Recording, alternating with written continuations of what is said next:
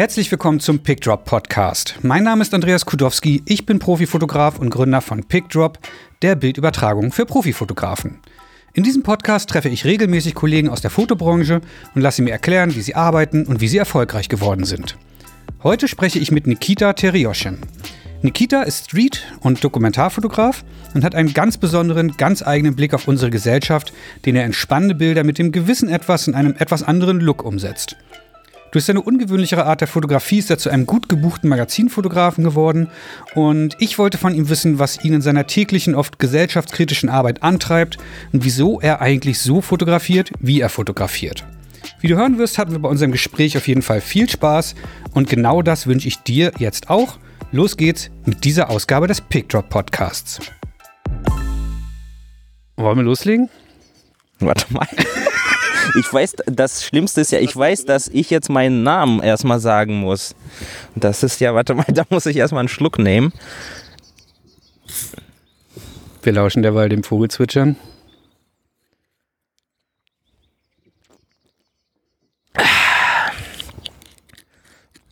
Bereit? Okay. Sein Name ist in diesem Podcast schon ein, zwei Mal gefallen. Ich weiß gar nicht, ob er das weiß. Und ähm, umso mehr freue ich mich, denn mir gegenüber sitzt heute Äh, Nikita Teryoshин. Nikita Terioschen. Terioschen, ja. Wie, wie, spricht man den Nachnamen korrekt äh, aus? Äh, Terioschen. Terioschen. Man muss das so ein bisschen, aber so ein bisschen drüber stolpern über das R, ne? Ja, ja muss man nicht. Also ich glaube, es geht mir äh, in erster Linie, glaube ich, um die Tatsache, dass es, also da werden wir zu tief schon eintauchen, aber das war schon gut. Okay. Das war super. Also ich, ich habe mein halbes Leben damit gelebt, dass er komplett falsch ausges äh, ausgesprochen wurde. Deswegen, es ist gut. Willkommen im Verein. Ähm, ich freue mich mega, dich hier zu haben heute. Und ähm, ich dachte mir, ich fange mit was an, nämlich dich erstmal gnadenlos zu beleidigen, Ah ja. so wie es ein paar andere Leute gemacht haben. Du hast Na, nämlich. dann gehe ich am besten gleich. Aber die Beleidigung höre ich mir natürlich gerne an. Nein, ich, ich leite Beleidigungen weiter, die du mir auch geschickt hast, weil du es selber sehr amüsant fandest. ja, stimmt. Ähm, nämlich du hast 2016 auf dem Bundesparteitag der CDU hast du eine wahnsinnig schöne Strecke geschossen. Die hast du hinterher auf Facebook gepostet, ich glaube in die Bildredakteursgruppe, oder? Ja. Genau. Und was passiert ist, nicht alle, aber viele Leute haben dann geile Kommentare geschrieben zu deiner Fotografie. Ich lese mal ein bisschen was vor. Erstes Zitat, das ist keine Fotografie, das ist Geknipse. Zweites Zitat, nicht alles, was scheiße aussieht, ist automatisch Kunst. Manchmal ist es auch einfach nur scheiße. Und am fiesesten fand ich so ein bisschen, ähm, mit solchen Fotos bekommt man meist den Canon Förderpreis. Und das ist definitiv nicht positiv gemeint gewesen. Und das hat ja auch nicht geklappt. Und Ich habe der auch gar nicht eingereicht tatsächlich. genau, sag mal, Nikita, bist du überhaupt richtiger Fotograf, wenn andere Kollegen so über deine Arbeit denken? Ja, gut, also. ähm, ja, ich bin halt. Ähm, ja, das habe ich mich selbst natürlich, das ist, da kann man natürlich wieder nochmal ausholen. Wir haben Zeit, wir haben alle wer, Zeit der Welt. Wer man ist. Ähm, also ich beschäftige mich mit dem Medium, das kann ich vielleicht sagen. Ich glaube, richtiger Fotograf ist man ja, wenn man ähm, Ausbildung oder eine Lehre gemacht hat. Also wenn man es studiert hat, ist man ja auch keiner. Deswegen kann ich äh, sagen, nein, bin ich nicht. Gut, dann bin ich auch keiner. Ja, dann können wir wieder auf. Gut, war eine spannende Folge. Ja, Genau. aber äh, einmal nochmal anstoßen. Ja. Machen wir. Hier, wir haben uns übrigens, wer sich jetzt fragt, wie können die in Zeiten von Corona hier äh, eine Podcast-Folge aufnehmen und am selben Ort sitzen. Wir sitzen ungefähr gefühlt vier Meter voneinander entfernt in einem Wald, deswegen auch das Vögelzwitschern im Hintergrund. Macht euch keine Sorgen.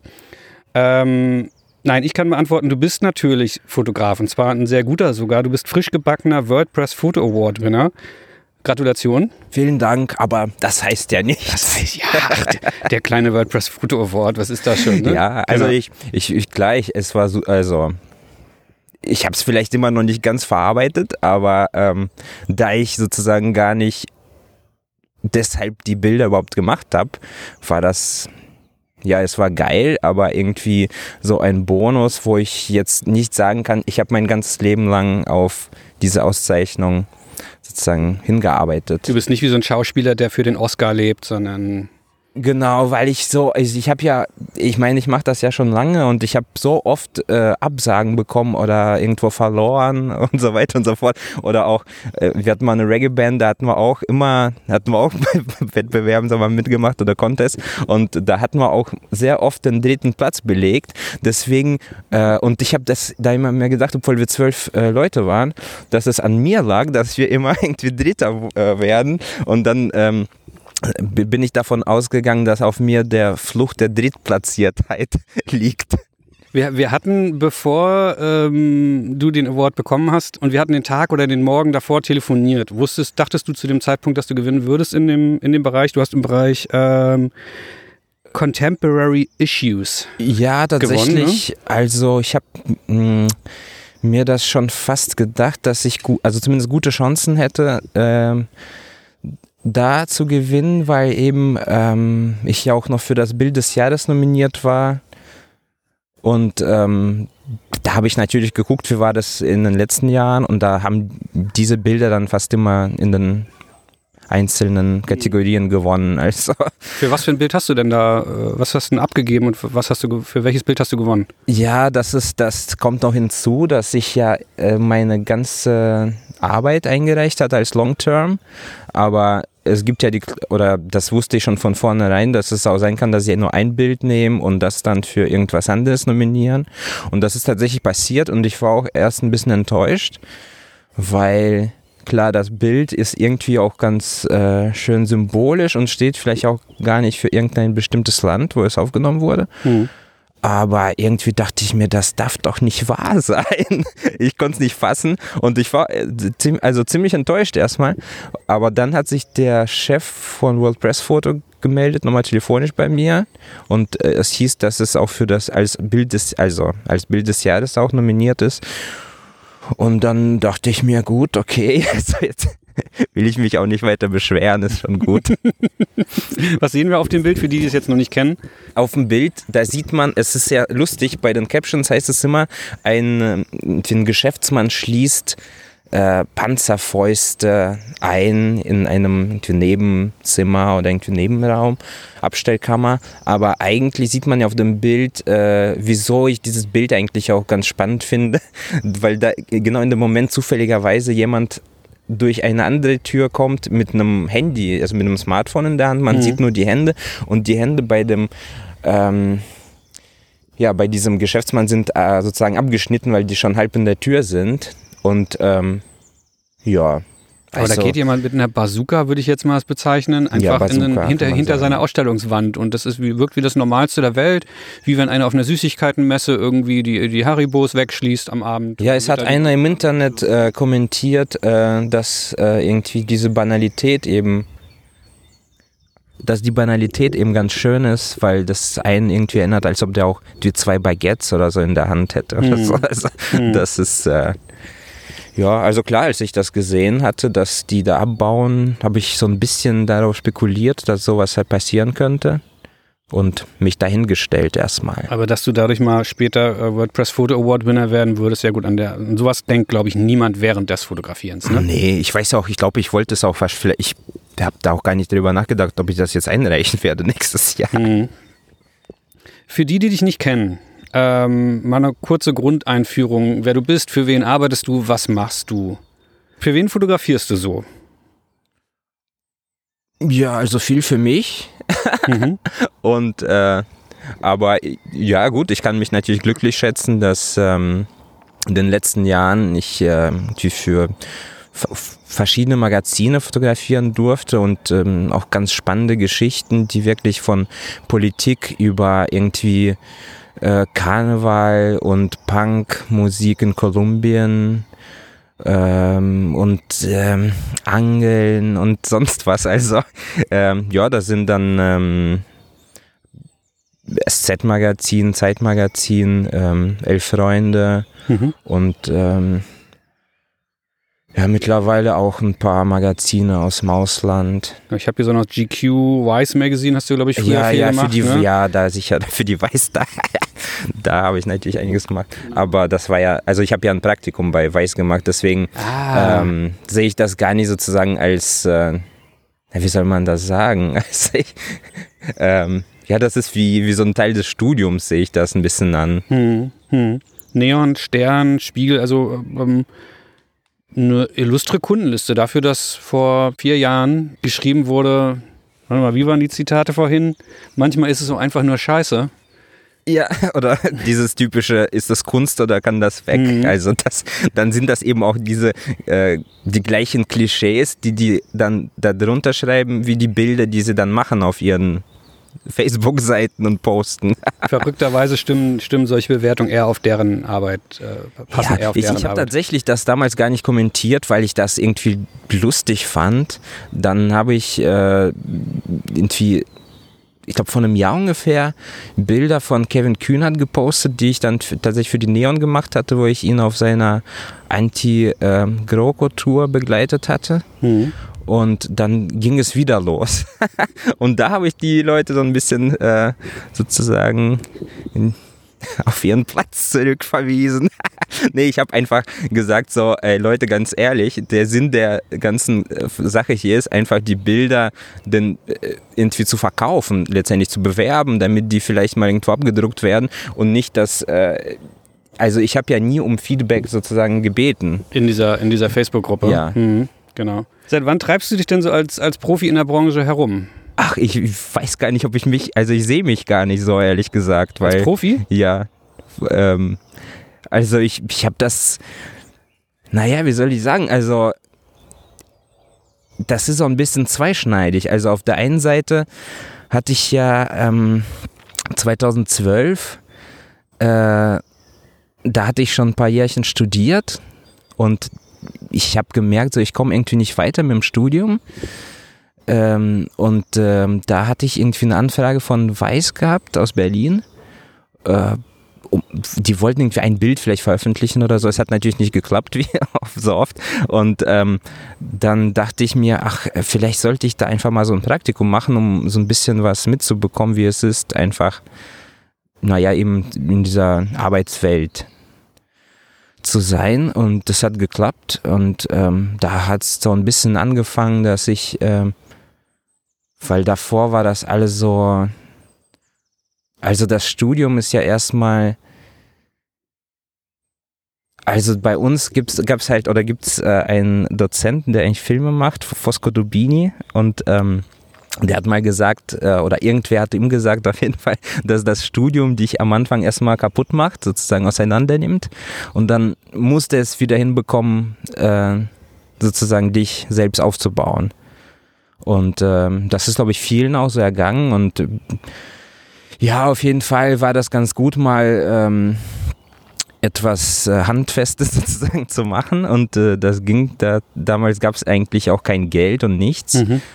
Und ähm, Bei, bei der Weiß. genau, man Mhm. hat es einfach irgendwie gemacht, aber es war irgendwie ganz cool, weil alles so spontan war und man hat natürlich auch bei Interviews, die fünf Minuten oder so oder noch weniger oder auch zu Reportagen, aber das hat auf jeden Fall Spaß gemacht und ähm, es ging aber nicht dann konsequent so weiter, als es vorbei war, sondern ich habe dann gemerkt, okay, ich habe kein Geld, ich muss irgendwie Geld verdienen und ich habe vor allen Dingen kein Equipment. Das heißt, Mhm. ich hatte mal eine Mamiya, die ich verkauft hatte. Ich hatte mal vielleicht noch so eine 2470 Linse, die ich auch verkaufen musste irgendwann. Und dann habe ich festgestellt, okay, ich habe vielleicht noch eine Contax D2 und dann heutzutage wäre sie einiges wert gewesen.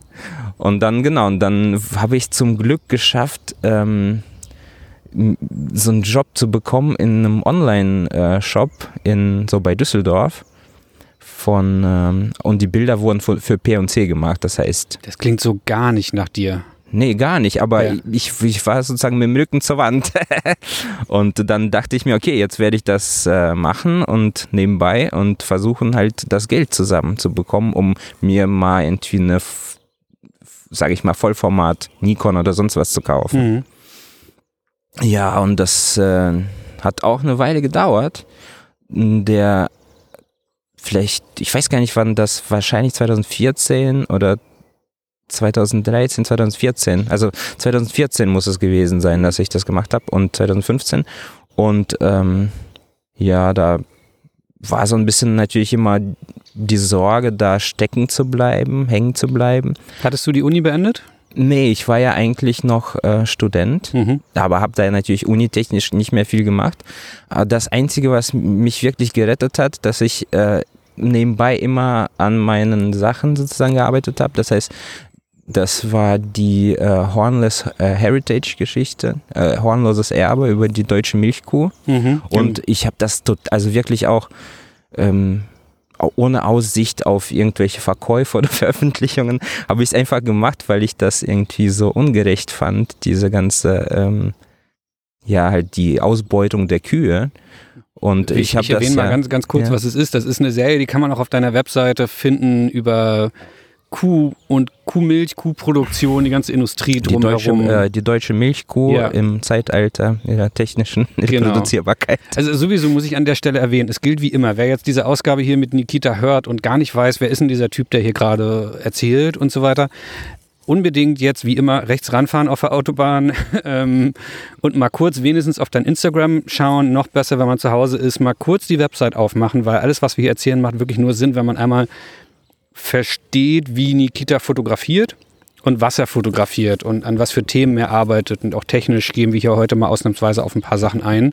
Genau, du hast an, dem, an der Milchserie, an einer Kuhserie weitergearbeitet. Ja, genau. Ich habe das halt im, nebenbei verfolgt und auch mal so kleine Geschichten für die Weiß fotografiert, die, von denen man hätte natürlich überhaupt nicht leben können. Aber natürlich muss man auch äh, sehen, dass man als Student deutlich weniger Ausgaben hat. Hm. Aber ähm, ja, also auf jeden Fall äh, habe ich das so weit getrieben, dass ich äh, Albträume bekommen habe von diesem Job, weil das, das war immer sozusagen 50 Teile am Tag. Von dem Pik und Kloppenburg Job. Ja, ja. Mhm. Es war sozusagen der Hauptkunde von dieser Firma. und äh, die, die Kollegen waren eigentlich super nett und ich habe immer noch Kontakt zu denen, aber der Job an sich und diese, diese Sinnlosigkeit von dem Ganzen, also beziehungsweise ähm, einerseits halt, siehst du halt diese ganzen ewigen Klamotten, die hergestellt werden müssen, weil ja die ganze Wirtschaft wachsen muss, die wahrscheinlich zu, zur Hälfte weggeworfen werden am Ende. Mhm. Und dann gab es irgendwelche, also sehr selten irgendwelche Pelzsachen und ich dachte so, ich kann hier einfach nicht bleiben. So, ich kann das, ich will das nicht mit verantworten und ähm, ich finde es scheiße und äh, ähm, ja, dann ging es so langsam, glaube ich, in einem Sommer 2000, ja, komme ich ein bisschen durcheinander, fünf, 15 wahrscheinlich, ähm, mit so, ja, halt mit Jobs, da war ich mal irgendwie äh, für eine Geschichte, für so ein Kundenmagazin in Madrid, irgendwie drei Tage Fotos machen und habe vergleichsweise sehr gut äh, Geld verdient. Mhm. Und dann kam ich wieder dahin und ich dachte so, nee, ich kann es einfach nicht mehr machen, so, weil ich sehe keinen Sinn in dem Ganzen und ich muss mich jetzt einfach durchbeißen, so. Ich werde jetzt einfach irgendwie versuchen, da klarzukommen ohne diese Studiosache. Und dann hast du angefangen loszulegen, so zu fotografieren und was das zu fotografieren, worauf du wirklich Bock hattest? Oder was, was, ist, was war die Ähm, ja, Konsequenz ja, aus diesem ja, Moment? Doch, eigentlich kann man das fast schon so sagen. Ähm, also wie gesagt, ich habe ja diese Kuhgeschichte immer verfolgt und war immer wieder auf einer Auk- Kuhauktion, auf einer Schau oder im Labor und hatte immer wieder so Termine und habe das so auch immer gerne auf der Arbeit gezeigt und so auch so von den Leuten Feedback bekommen, weil es waren ja auch viele Studenten dabei und Mhm. ähm, ja, ganz wirklich eine ganz ähm, lustige Mischung an Leuten, die, wie gesagt, auch super nett waren eigentlich und ähm, ja, und ähm, genau, und ich habe ja sozusagen, äh, weil ich in Dortmund aufgewachsen bin, äh, zum Teil kannte ich ja natürlich Divisions und Galore und äh, dann kam ja die Mint, diese Magazine. ich glaub, Jetzt sag viele nicht, dass Leute- du die nicht kennst. Nee, ich denke gerade viele Leute, die das jetzt hören, die äh, unter 30 sind, die kennen wahrscheinlich einen Großteil dieser Magazine gar nicht mehr. Boah, Aber- das Ding, vielleicht kann ich dazu noch sagen, ähm, ich bin ja immer nach der Arbeit, weil äh, bei der Arbeit war auch der Weg ganz übel, weil ich musste immer von Dortmund hinter Düsseldorf fahren. Und das alles mit dem Zug, das heißt, ich bin vor sechs aufgewacht, immer auf, äh, aufgestanden. Und ähm, ich, ich habe mir wahrscheinlich gedacht, ich habe es dann geschafft, wenn ich es nicht mehr muss, jeden Morgen um die Uhrzeit aufzustehen. genau, und weil ich ja mit dem Zug gefahren bin, bin ich immer zum Kiosk gegangen am Bahnhof und ich habe mir alle Magazine angeguckt und Mhm. wusste, wer welche Bilder gemacht hat und ich dachte mir so, wie soll man bloß, also, weil irgendwie, wenn man studiert und da ein bisschen weiter weg von ist, von diesem ganzen Magazinleben, Mhm. Da äh, weißt du erst gar nicht, wie du dahin, also du denkst dir, wie soll man nur dahin kommen? Und ich bin wirklich fast jeden Tag hingegangen und mir alles, ich habe nicht alles kaufen können natürlich. Das Magazin, was ich mir wirklich gekauft hatte, das war äh, Elf Freunde. Mhm. Und die haben sich dann irgendwann endlich gemeldet, tatsächlich Von von, alleine. Ja. Ja, aber das ist doch umso besser. Und das war so ein bisschen, ich glaube, das war auch so kurz vor dem Parteitag und ähm, da ging es dann irgendwie. Hm. Und genau, für die Visions habe ich damals noch so ein paar Konzerte fotografiert. Ich glaube, für die Mint habe ich so einen Typen in Düsseldorf besucht und das, in dem Jahr ging das so ein bisschen, hatte so Fahrt aufgenommen. Das war wann? Ich meine 2015. Okay. Ähm, bevor wir weiter noch auf deine Karriere eingehen und auf das, was du fotografiert hast Ach nee, und warte erreicht mal, ich hast, lüge. Entschuldigung, 2016, das war ja Okay. der Parteitag. Entschuldigung. habe ich nochmal so eine ganz grundsätzliche Frage vorher. Äh, warum bist du dann Fotograf geworden? Warum wolltest du Fotograf werden? Ja, das ist äh, ganz, also ich kann auch jetzt keine Geschichte erzählen, von wegen, ich hätte irgendeine Kamera geschenkt bekommen. Ich glaube, meine Eltern und äh, Großeltern wollten das auf keinen Fall. Also ich glaube, mein Vater schon noch hat mich da unterstützt, weil er ähm, selbst auch Maler ist und äh, sozusagen ähm, ja im weitesten Sinne Künstler halt auch und der, also da ich ja eh erstmal ähm, wir irgendwie nie Geld hatten, ha- war ich auch gar nicht so verlockt, irgendwie was mit BWL zu machen. Und in der Schule gab es tatsächlich auch nichts, was ich spannend fand, außer vielleicht mal in Kunst. Hatten wir einen ganz lustigen äh, Lehrer und da habe ich tatsächlich auch mal äh, so einen Zeichentrickfilm gemacht, der völlig abgedreht war. Aber das war halt super frei und ich habe erst und ich dachte davor immer, man muss ja in Kunst immer zeichnen und malen. Das hat meistens, muss ich an der Stelle zugeben, mein Vater übernommen und dann musste ich Du hast es nur abgegeben. in der Schule erstmal so tun, als ob ich so gut malen kann. Mhm. Und ähm, ja, das ähm, war ein Ding. Ich Naja, meine, du kommst, aber du kommst irgendwann aus der Schule raus und alle fangen dann wie eine Ausbildung an, Studium oder sonst was. Was Ja, hat dich getrieben zu sagen, ach, ich gehe jetzt da an die Also FH, ich, ich, kann sagen, äh, damals im, in der Abi-Zeitung äh, hatte ich als äh, Zukunftspläne Hartz IV und Schwarzarbeit angegeben. Ja, Das heißt, ambitioniert. ja, Mhm. ich bin schon so da, ein bisschen davon ausgegangen, dass ich wahrscheinlich also im, im schlimmsten Fall vielleicht auch gar keinen Job finden werde. aber das sind doch die Synonyme für Fotograf bei vielen. Ja, und deswegen vielleicht ähm, fiel es mir leicht. Und ich glaube, das war aber dennoch gleichzeitig noch die Vorstellung, äh, die total bekloppt vielleicht im Nachhinein, oder nicht im Nachhinein vielleicht nicht, aber die auch total bekloppt erscheint. Ja, dass man irgendwie durch die Weltgeschichte irgendwie reist, Fotos macht und die dann verkauft oder auch Menschen, also dieses so ein typisch klischee-mäßige, was eigentlich ganz geil ist, aber was w- als ich dann an die FH Dortmund gegangen bin, um mir das mal anzugucken, haben die Leute gesagt, "Ah, Alter, das kannst du vergessen, die da Abschluss gemacht haben. Das ist alles scheiße geworden, man kann ja nichts mehr mit verdienen. Und dann dachte ich mir, ja gut, passt schon. Ja, da du eh, äh, was war das? Hartz IV und Schwarzarbeit Genau, äh, das machen Schlimme wolltest, wird schon nicht werden. hat es trotzdem gemacht. Schön. Ähm, Und das gab ja noch BAföG. Das war auch äh, unglaublich damals. Also, weil ich auch noch zu Hause sozusagen gewohnt habe und das ganze BAföG ging dann für. ja. also du hattest jetzt nicht das eine, den einen Aha-Moment, das eine Erlebnis, wo du gesagt hast, boah, Fotograf, das wär's doch. Also, ta also tatsächlich gibt es noch die zweite Geschichte, dass ich äh, irgendwie in den 90ern so Telenovelas mit meiner Mutter geguckt hatte.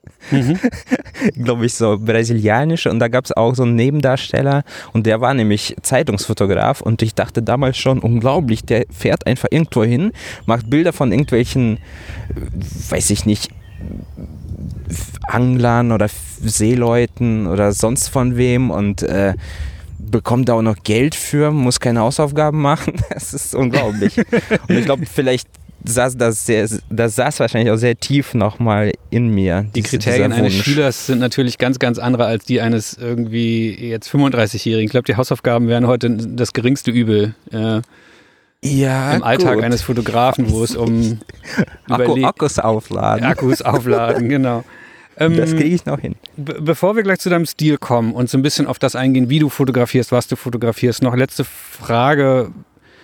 möchtest du als Fotograf denn inzwischen, du machst das ja jetzt ein paar Jahre, irgendwas Besonderes erreichen? Weil deine Arbeit ist eine sehr, ähm, wie formuliere ich es, eine sehr soziale oder sozialkritische Arbeit, eine hinterfragt vieles. Hast du ein Ziel, eine Agenda? Willst du was erreichen? Äh, boah. Oder einfach nur die nächste Miete zahlen können? Nee, das, ähm, das wäre schön, aber das äh, muss man ja jetzt gar nicht wegen der Corona-Geschichte. Deshalb kann ich mich entspannen und ähm, naja, also ich würde mir jetzt so ein also so ein übergeordnetes Ziel wäre etwas ideologisches, was ich vielleicht gar nicht so toll finde. Aber ähm, naja, also ich glaube, man weiß ja am Ende gar nicht, was man sozusagen mit den Bildern auslöst, weil im ersten Moment denkt man, okay, es ändert sich gar nichts. Aber dann kriegt man vielleicht sogar Feedback, okay, ähm, ich habe die Bilder gesehen, das ist ja unglaublich, jetzt auch bei den Kühen zum Beispiel. Mhm. Ich ernähre mich jetzt vegan, also zum Beispiel. Hast du, hast du gekriegt das Feedback von einer Person, ja? Ja. Mhm. Und ähm, also ich habe viel Feedback bekommen auch und wo Leute auch wahrscheinlich nicht komplett ähm, ihre Gewohnheiten umgestellt haben. Aber das war auch gar nicht mein Ziel, sondern vielleicht, ich wollte einfach das aufzeigen, weil ich hatte das Gefühl, dieses Thema geht komplett unter. Mhm. Und das war 2014, als ich auf so einer landwirtschaftlichen Messe war. Und äh, in der Zwischenzeit, wo ich da weitergemacht hatte, kamen so ein paar äh, Dokus auf ähm, in der ARD, glaube ich, oder ZDF und Arte. Da, das, das, das nahm so ein bisschen seinen Lauf ähm, auf und äh, ja, dann äh, bekamen die Milchbauern ziemlich schlechte Publicity und es wurde immer komplizierter, da Fotos zu machen. Tatsächlich auch. Also an manche Orte bin ich auch gar nicht gekommen, wie, wo man meint würde, okay, eine Molkerei kann ja gar nicht so schlimm sein. Mhm. Aber die sagen immer Hygienevorschriften und so. Ich wollte ja dieses Gesamtbild irgendwie zeigen sozusagen die, vielleicht dazu nochmal kurz, also wieso ich das überhaupt angefangen habe. Ähm, ich habe halt einfach gesehen, weil auf der Messe gab es ja alles mögliche, aber die Kühe, die, die, wie die angeschlossen waren an die Maschinen, sozusagen dieses ähm, industrielle Denken und äh, die industrielle Ausbeutung, das war eigentlich, was mich so geschockt hat. Und ich glaube, da hatte ich so ein bisschen äh, ja den Glauben irgendwie an den Menschen verloren, vielleicht da in dem Moment. bei Aldi vor dem Milchregal dann das nächste Mal mit einem anderen Blick, oder? Ja, also ich, ich habe auch eine Zeit lang mich auch vegan ernährt, aber das ist das stand eigentlich gar nicht auf meiner Agenda sozusagen, äh, dass jetzt alle Veganer werden, mhm. sondern ich glaube, das ist ein Prozess, der einfach ähm, länger dauert und aber je mehr sozusagen Wassertropfen in diese Schale oder in dieses Gefäß reinkommen, umso eher wird es irgendwie ein Umdenken stattfinden. Und das würdest global. du dann auch nicht, nicht schlimm finden, wenn dank deiner Arbeit, äh, deiner Fotos ein Umdenken stattfinden würde, auch wenn du es selber gar nicht konsequent hinkriegst. Also ich will es jetzt nicht ähm. Agenda nennen, aber so ein kleines bisschen mit dran arbeitest du dann ja doch. Ja, sicher. Also ich, äh, solange ich nichts, zumindest nichts schlimmer noch mache, wie jetzt zum Beispiel der Job in diesem Online-Fotostudio, äh, wo ich eher das Gefühl hatte, oder ich, ich hatte auch einen ganz bekloppten Job eine Woche lang auf, ähm, wo war das nochmal, auf Fuerte? Äh, in einem Hotel, da, da haben die einen Fotografen gesucht und dann hieß es, äh, ja, ach so, und am Wochenende sollst du irgendwie Fleisch, ähm, zum Frühstück Essen servieren, weil das so ein Clubhotel ist und alle irgendwie und ich meinte so, ja, okay und äh, was? Und dann war da irgendwas mit Fleisch und Fleisch esse ich zum Beispiel jetzt wirklich schon seit über zehn Jahren nicht. Mhm. Und dann habe ich gesagt, nee, ich mache das nicht, so ganz ehrlich, äh, dafür bin ich hier nicht gekommen und äh, das sozusagen widerspricht meinen Prinzipien und äh, dann bin ich am nächsten Morgen abgehauen tatsächlich Konsequent. und äh, die haben mich da nie wieder gesehen. Aber nicht, dass sie uns jetzt hören und äh, da noch was kommt. Nee, das glaube, wird schon nach, passen. Ich glaube, nach zehn Jahren kommt da nichts mehr. Nee, aber genau. tatsächlich, genau. ähm, ich glaube, das ist das ist tatsächlich ein Luxus, dass man einfach, ja, ich glaube, das könnte ein Ziel sein. Das ist ein Luxus auch gleichzeitig, dass man einen Job hat, wo man zumindest nicht das Gefühl, ja, was heißt das Gefühl? Ich meine, man weiß ja nicht alles, aber zumindest das Gefühl hat, okay, ich mache jetzt die Welt nicht noch schlimmer, als sie ist. Hm. Fand ich gerade auch den schönsten Satz, als du es vor einer Minute schon das erste Mal gesagt hast, so, ich mache mit meinem Job wenigstens nichts schlimmer. Das ist doch. Ähm ja, ich weiß nicht, ob. Äh, also, ja. siehst mich ein bisschen ratlos, aber ich glaube, das wäre für viele Leute schon mal ein erster Ansatz in ihrem Job. Und ich glaube, wenn viele Leute über ihren Job nachdenken, können nicht, nicht oder können die wenigsten behaupten, dass das in ihrem Job der Fall ist. Ja, das, das denke ich auch, ja. dass also. Ja. Okay, bevor wir weiter hier vor uns rumstottern und, und über den Sinn des Lebens nachdenken und so weiter. Ähm, ich finde, wenn man, wenn man dich hier vor Mikro hat, muss man ganz unbedingt über Stil reden. So, Wegen der Jogginghose, oder? nicht dein Style, nicht dein Modestyle, sondern deinen fotografischen Stil. Ähm, und ich finde, man muss da auch nochmal unterscheiden zwischen technischem, tech, technischem Stil, wollte ich sagen, äh, und inhaltlichem Stil. Bevor wir das außen, also wir springen da jetzt ein bisschen hin und her gleich, bevor wir das ähm, versuchen weiter auseinander zu dröseln, versuch mal bitte mir deinen Stil für Leute, die dich jetzt auch das erste Mal sehen oder so, parallel zu diesem Gespräch, die da, sich deine Website angucken, ähm, beschreib mal deinen Stil in einem Wort. Mm, also normalerweise nutze ich ja vier Wörter dafür. Und zwar dieses Street Documentary and Everyday Horror. Horror. Horror. Okay. ähm, ja, klar, das ist ähm, mh, mm, ja, irgendwie auch Realsatire vielleicht. Realsatire wäre das, wär das Wort, wenn du es auf eins runterbringen müsstest? Ja, klar, wahrscheinlich werde ich mir morgen oder heute Abend noch denken, ah, hätte ich du das und das gesagt. Dann schickst du mir eine WhatsApp und ich schneide es rein oder irgendwie Sehr so. gut. Ähm, also auf meinem Zettel steht, ich habe auch lange nachgedacht, wie ich dich kategorisieren würde und bei mir steht ganz groß geschrieben das Wort absurd, um deinen Stil zu bezeichnen. Da, Kannst da du damit man leben? natürlich auch sagen. Ja, sehr gerne. Also unbedingt lebe ich damit. ich muss auch auch im äh, sozusagen im Privaten damit klarkommen. Okay, weil, weil man sieht bei dir ganz oft Bilder, die einfach für mich absurd wirken. Situationen, Motive, ähm, Momente, wo man sich, wo ich mich frage, wenn ich die angucke, was ist da passiert, wieso passiert das da so? Also auch bei dieser Kuh-Serie, die ich unfassbar beeindruckend fand, aber auch bei deinen Porträts und so weiter, da kommt es zu Momenten und so, ja, absurd. Ähm, was glaubst du, wofür deine Kunden dich buchen? Haben die das dich auch dafür im Hinterkopf abgespeichert, wenn jetzt das SZ-Magazin, der Spiegel, was auch immer, wir haben es ja vorhin ein bisschen aufgelistet, GQ, wenn die dich anrufen, was glaubst du, wie, sind, wie bist du bei denen in deren Kartei im Kopf abgespeichert? Ja, ich glaube, wenn es um was Wahnsinniges geht. Und äh, naja, klar, vielleicht ein bisschen. Ja, ich hatte jetzt ja schon erwähnt, dass es tatsächlich die, also die Jobs, die ich auch hatte, dass es halt war so eine lustige Mischung. Ähm, ja, ich denke, es geht gar nicht so um die Themen vielleicht, sondern wie man die Themen zeigen möchte. Das heißt, sie rufen dich an, wenn sie ein Thema auf eine spezielle Art und Weise drehen wollen? Ja, mhm. ich meine, es ist, ich, ich, es war ja lustig, weil am Anfang hatte ich ja sozusagen diese Parteitage auf eigene Faust fotografiert. Wieso? Weil ich äh, irgendwie, ich kannte die einfach schlicht und einfach aus der Heute-Show. Und ich dachte, das sind doch unglaubliche müssen Veranstaltungen da sein. Du hast Lutz van der Horst dort rumlaufen ja, zum sehen Beispiel, und hast dir gedacht, so, das will ich auch.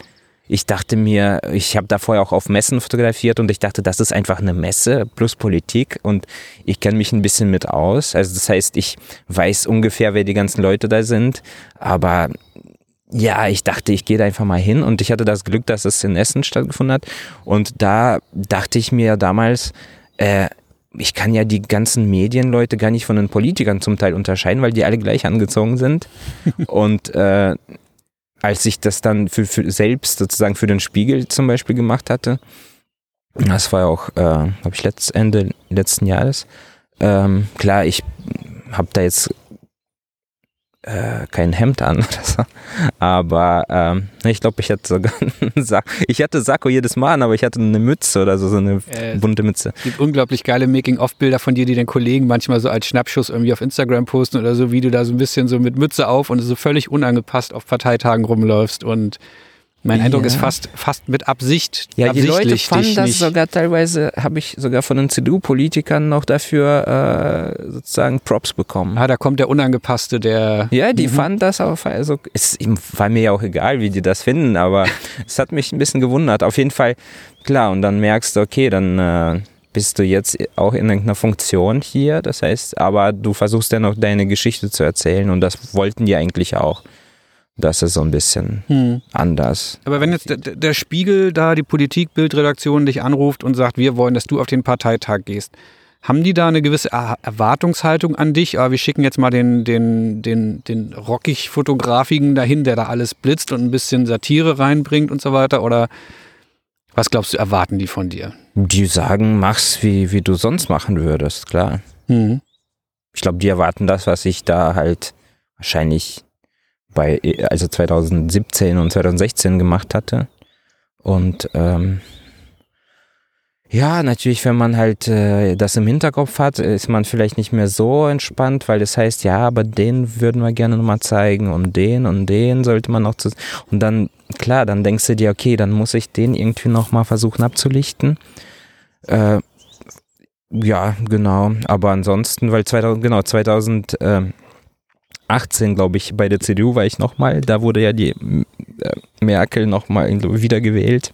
Oder nee, wurde ja nicht, oder? Wie war das nochmal? Ah nee, da wurde ja die ähm, AKK gewählt und Merkel hat nämlich abgedankt als äh, Parteivorsitzende. Ah, schon 2018? Ja, Ende 2018 meine ich. Okay. Ja, mhm. ja, im Dezember in Hamburg. Und da war ich auch tatsächlich einfach auf eigene Faust und hm, genau, habe die Bilder dann ganz gut äh, verkauft bekommen, ganz schnell auch, weil die Leute mich schon so ein bisschen kannten und äh, mich einfach gefragt hatten, ja, hast du da was am Start? und das war eigentlich ganz gut. Hm. Wenn man, wenn man sich deine Bilder das erste Mal anguckt, fällt eins auf. A, du bist relativ ähm, up to date mit deinem Look, also du, du passt gerade in den aktuellen Zeitgeist rein. Es ist ähm, geblitzt. Ich würde jetzt salopp sagen, es ist gerade so ein bisschen der heiße Scheiß, geblitzt, grelle Farben, ähm, diesen Stil, hast du den für dich geprägt oder hast du da so Vorbilder oder gibt es da eine Gruppierung, einen Ursprung, wo an dem du dich orientierst? Gibt es da irgendwie was Historisches, auf, auf das du dich beziehst oder hast du einfach nur Bock gehabt, vor zehn Jahren irgendwann zu beschließen, ich habe immer meinen Aufsteckblitz dabei und knall einfach alles tot, was nicht bei drei auf den Bäumen ist und blitzt das ja, weg? Ja, gut. Also ich würde dieses Knalle tot gar nicht so unterschreiben, weil teilweise stelle ich den Blitz einfach irgendwo ab, weil ich eigentlich auch diese, dieses Spiel aus Licht und Schatten ganz schön finde. Mhm. Das heißt, der Blitz steht dann fünf Meter weg sonst wo und ich stehe dann einfach so und guck, was passiert. Ähm, und äh, ja, klar, also äh, ja, als erster fällt natürlich Martin Paar ein, aber tatsächlich finde ich ähm, bei ihm so ein bisschen schwierig, weil er schon, also viele Bilder eben davon leben, dass man sich denkt, okay, was für ein komischer Typ oder was für eine komische äh, Dame gucken, sehen wir uns da oder diese Close-ups. Und äh, das äh, will ich nämlich vermeiden, weil äh, ich also wenn es um die Politik, wenn es um Politik geht, dann finde ich es in Ordnung. Aber bei irgendwelchen Leuten möchte ich es vermeiden, irgendwen bloßzustellen, nur weil er irgendwie eine komische, komischen Hut auf hat. Mhm. Sondern äh, dafür fand, finde ich eigentlich äh, zum Beispiel Lars Thunbjörg auch ähm, eher ganz schön, auch mhm. mit seiner Office-Serie wurde er irgendwie auf der ganzen, oder in, glaube ich, vier äh, Städten, in äh, Tokio, Stockholm, New York, äh, vielleicht fast, fast das auch, äh, so in den 90ern, meine ich, so Büroräume und fotografiert hat und alles, was da passiert. Und ja, das, ähm, das fand ich schon spannender. Also, das ist halt auch irgendwie ein System geschlossenes und da sind Menschen irgendwie eingepfercht und die müssen irgendwas machen. Und die merken gar nicht, wie absurd das eigentlich alles ist. Und es ist ein geniales Zeitdokument am Ende des Tages, wo man sich denkt, oh, oh, unglaublich, wie es damals ausgesehen hat. Und heutzutage gibt es gar nicht mehr. Und hat dich das inspiriert, so zu arbeiten? Oder, oder sagst du, du hast diesen, diesen Stil für dich gefunden und irgendwann hast du verstanden, ach guck, da gibt es ja historisch auch die und die und das ist ja spannend und das war eher aus dem Gefühl heraus, weil, weil deine Fotos sind schon anders. Wenn man sich so akt oder vielleicht nicht ganz aktuell, aber die Fotografie der letzten zehn Jahre anguckt, dann ging es irgendwann viel um Available Light. Davor war irgendwie perfektes Licht zu setzen, mhm. glatte Haut, den Vanity Fair Look irgendwie hinzukriegen. Zwischenzeitlich gab es noch so ein bisschen diese Brand 1 Phase, dieses immer nur Available Light und Tages äh, so. Und jetzt kommst du damit was ganz anderem rum. Hast du das für dich, wie gesagt, ganz das, alleine ja, irgendwie so ich entschieden? Ich habe das gar nicht geplant, sondern ich habe irgendwann vielleicht, ich habe mir, glaube ich, ein vielleicht auch, ich war halt auch bei der Weiß natürlich, das darf man nicht vergessen. Ja, die hat da großen Einfluss gehabt, Eine oder? Zeit lang, auch wenn ich damals noch, ja doch, dann habe ich da vielleicht schon angefangen, mir so die Blitze zumindest mal auszuleihen oder vielleicht hatte ich auch mal so einen ganz kleinen, äh, halb kaputten von Ken und äh, ja, dann habe ich glaube ich die, äh, irgendwann die Gänsereiter fotografiert in Wattenscheid. Das ist also während der, der Karnevalszeit ähm, das ist so ein Karnevalsverein letztendlich. Mhm. Da geht es darum, dass sie quasi auf, auf Pferden im Kreis reiten und versuchen, der toten Gans den Kopf abzureißen. Also das ist schon abgefahren. Okay. Das kennt auch jetzt nicht jeder. Ähm, und da habe ich den Blitz halt mitgenommen damals. Und genau, das war sogar ein Job für, für die für irgendwie Weiße, Weiß Online. Ja, und äh, dann ich habe einfach gemerkt, dass ja, mir das halt voll liegt. Ich mache es halt voll gerne. Ich mag es halt, äh, ich hasse es zum Beispiel, dieses Bokeh und dieses Unscharfe, dass man, ja, ach guck mal, der Hintergrund ist unscharf und Vordergrund ist scharf. Das ist ja genial, das ist ja professionell. Und ich finde, äh, hey, pass, pass doch, auf, was du sagst. nee, aber ich, das ist halt meine Sicht und ich denke mir, äh, man hat doch ein ganzes Bild und ich möchte es möglichst mit Informationen füllen, wenn es möglich ist.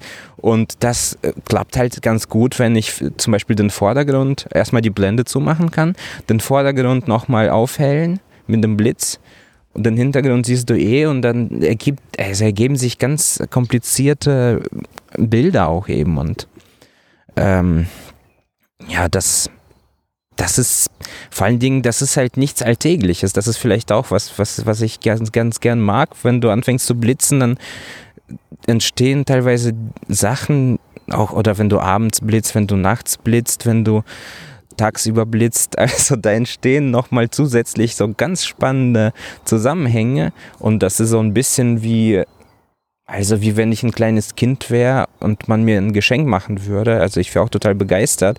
Und so fühle ich, habe ich mich halt damals gefühlt. Als ich du das Blitzen halt, entdeckt ja, hast. Ja, ich fand es halt klasse. Und äh, ja, also das zweite war nochmal, ähm, ja, genau. Ich habe mir nämlich, weil bei uns auch teilweise in den Kursen war das unter einer Volkwang eh, aber das will ich gar nicht erwähnen. Aber also auf jeden Fall auch bei uns hieß es immer so, ja, äh, dieses, dieser Aspekt, ihr müsst den eigenen Stil finden, ihr müsst dies und ihr müsst das. Und ich dachte mir so ganz ehrlich, es geht mir auch gar nicht um dieses Blitzen, um diesen Stil, sondern es geht mir eigentlich um die Themen, die ich machen will. Mhm. Um die zum Beispiel auch zu dem Zeitpunkt um die Kühe. Und ich dachte so, ja, okay, wenn äh, da jetzt jemand, jemandem das nicht gefällt, jemand meint, dass ich nicht blitzen kann oder sonst was, das ist mir in dem Moment äh, völlig egal. Oder jemand sagt, ja, das ist hier Martin Paar oder so. Ich wollte einfach die Themen bearbeiten und äh, ich habe festgestellt, dass die Arbeit mit dem Blitz, weil klar, wenn du halt Reportage machst oder Leute anquatscht, äh, das mache ich ja zwar eher selten, aber ich fühle mich einfach sicher, wenn ich an einem, mich quasi an dem Blitz festhalte. Mhm. Und, äh, das ist so ein bisschen das bleibende äh, Stilmittel, was immer gleich ist und wo, wo du sagen kannst, der Teil des Bildes funktioniert schon mal sozusagen, oder? Ja, es muss natürlich zu dem Thema passen, aber ich suche mir natürlich die Themen aus, dann meistens, auch die mich interessieren und wo es auch meistens passt. Also wenn ein irgendein Magazin kommt und äh, meint, da, den Stil auf das und das Thema anwenden zu können, wo ich mir vielleicht denke, ja, das passt aber nicht, äh, das kann natürlich auch sein. Aber Sagst du dann nein?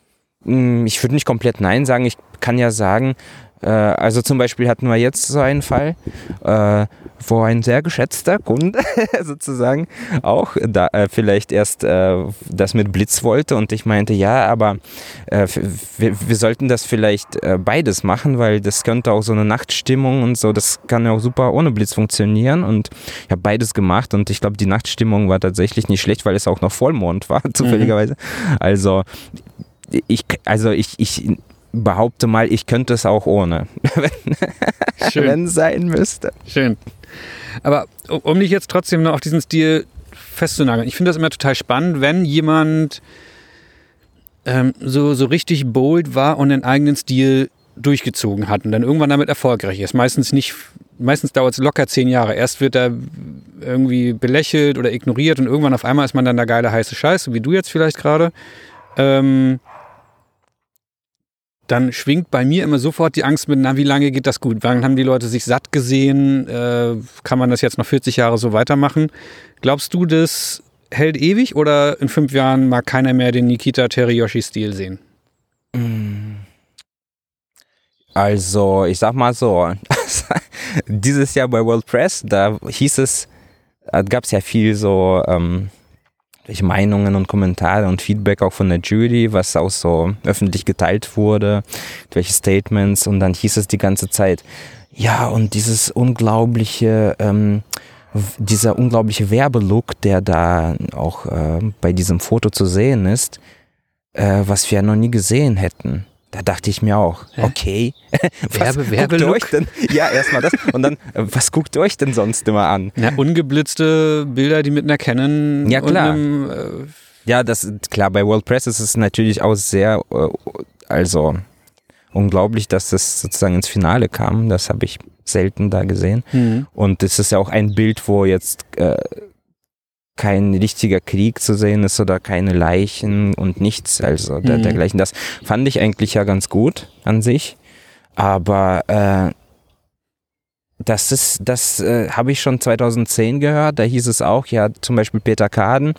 Ähm, da habe ich, glaube ich, bei der Weiß gearbeitet, das war 2012. Und äh, da hieß es auch bei uns an der FH, ja, das ist doch hier, äh, ähm, Gottchen. das ist doch der Look von. Ich weiß nicht, wie von du einem Deutschen grade. aus äh, London. Ach so, du. Ah, mm, Jürgen Teller. Ja, Jürgen Teller Ja. und so weiter und so fort. Und das wird in zwei, das ist eigentlich gar nicht mehr aktuell, hieß es so. Mhm. Und ganz ehrlich, äh, ich glaube, es gibt immer verschiedene Stile, das heißt schwarz-weiß, Available Light, dann irgendwie super entsättigt, bei mir sieben, Blitz, Blitz schwarz-weiß und so weiter und so fort. Und deswegen äh, habe ich mir auch gedacht, diese Stile, die interessieren mich gar nicht so in erster Linie, sondern eben die, äh, ja, der, der Inhalt der Bilder. Mhm. Und ähm, gut, wenn, wenn, wenn alle jetzt das scheiße finden sollten, dann äh, werde ich halt zusehen, dass ich da wieder bei, bei Packshot anfange. Da wird gehst ja auch du- geblitzt. Gehst wieder zu Pik und Kloppenburg, genau. Ähm, ja, guck mal, vielleicht musst du ja nicht gleich zu Pik und Klopp- Kloppenburg gehen, aber ich will mal so ein bisschen auf deine Arbeitsweise und die, die Laune am Set, die du anscheinend auch hinkriegst zu erzeugen, hin. Wenn ich dich als Firma, zum Beispiel, wenn wir jetzt als Pickdrop dich jetzt buchen würden, hey, wir wollen für unsere Außendarstellung, Teamfotos, äh, was auch immer. Du machst hier die neuen, du fotografierst jetzt jeden Fotografen, den ich hier für den Podcast vor das Mikro halte, äh, zerre und so weiter. Ähm, wie würdest du deine Fotografenpersönlichkeit beschreiben? Also wie trittst du bei uns auf? Ich bin jetzt ein Firmenkunde. Und ich würde dich bitten, mach mal, mach mal, wir würden, wir wissen noch nicht ganz sicher, ob wir dich buchen wollen. Wie würden Sie dann mit uns arbeiten, Herr Teriyoshin? Boah, ey, das, da hätte ich schon gar keinen Bock mehr. ja, ähm, ja, das ist halt vielleicht auch bei mir das Ding. Ich kann mich wahrscheinlich gar nicht so gut verkaufen und ich will es auch gar nicht. Das heißt, ich würde sagen, na gut, dann nehme ich halt den Blitz mit, dann komme ich bei euch vorbei. dann machen wir irgendwas Gutes.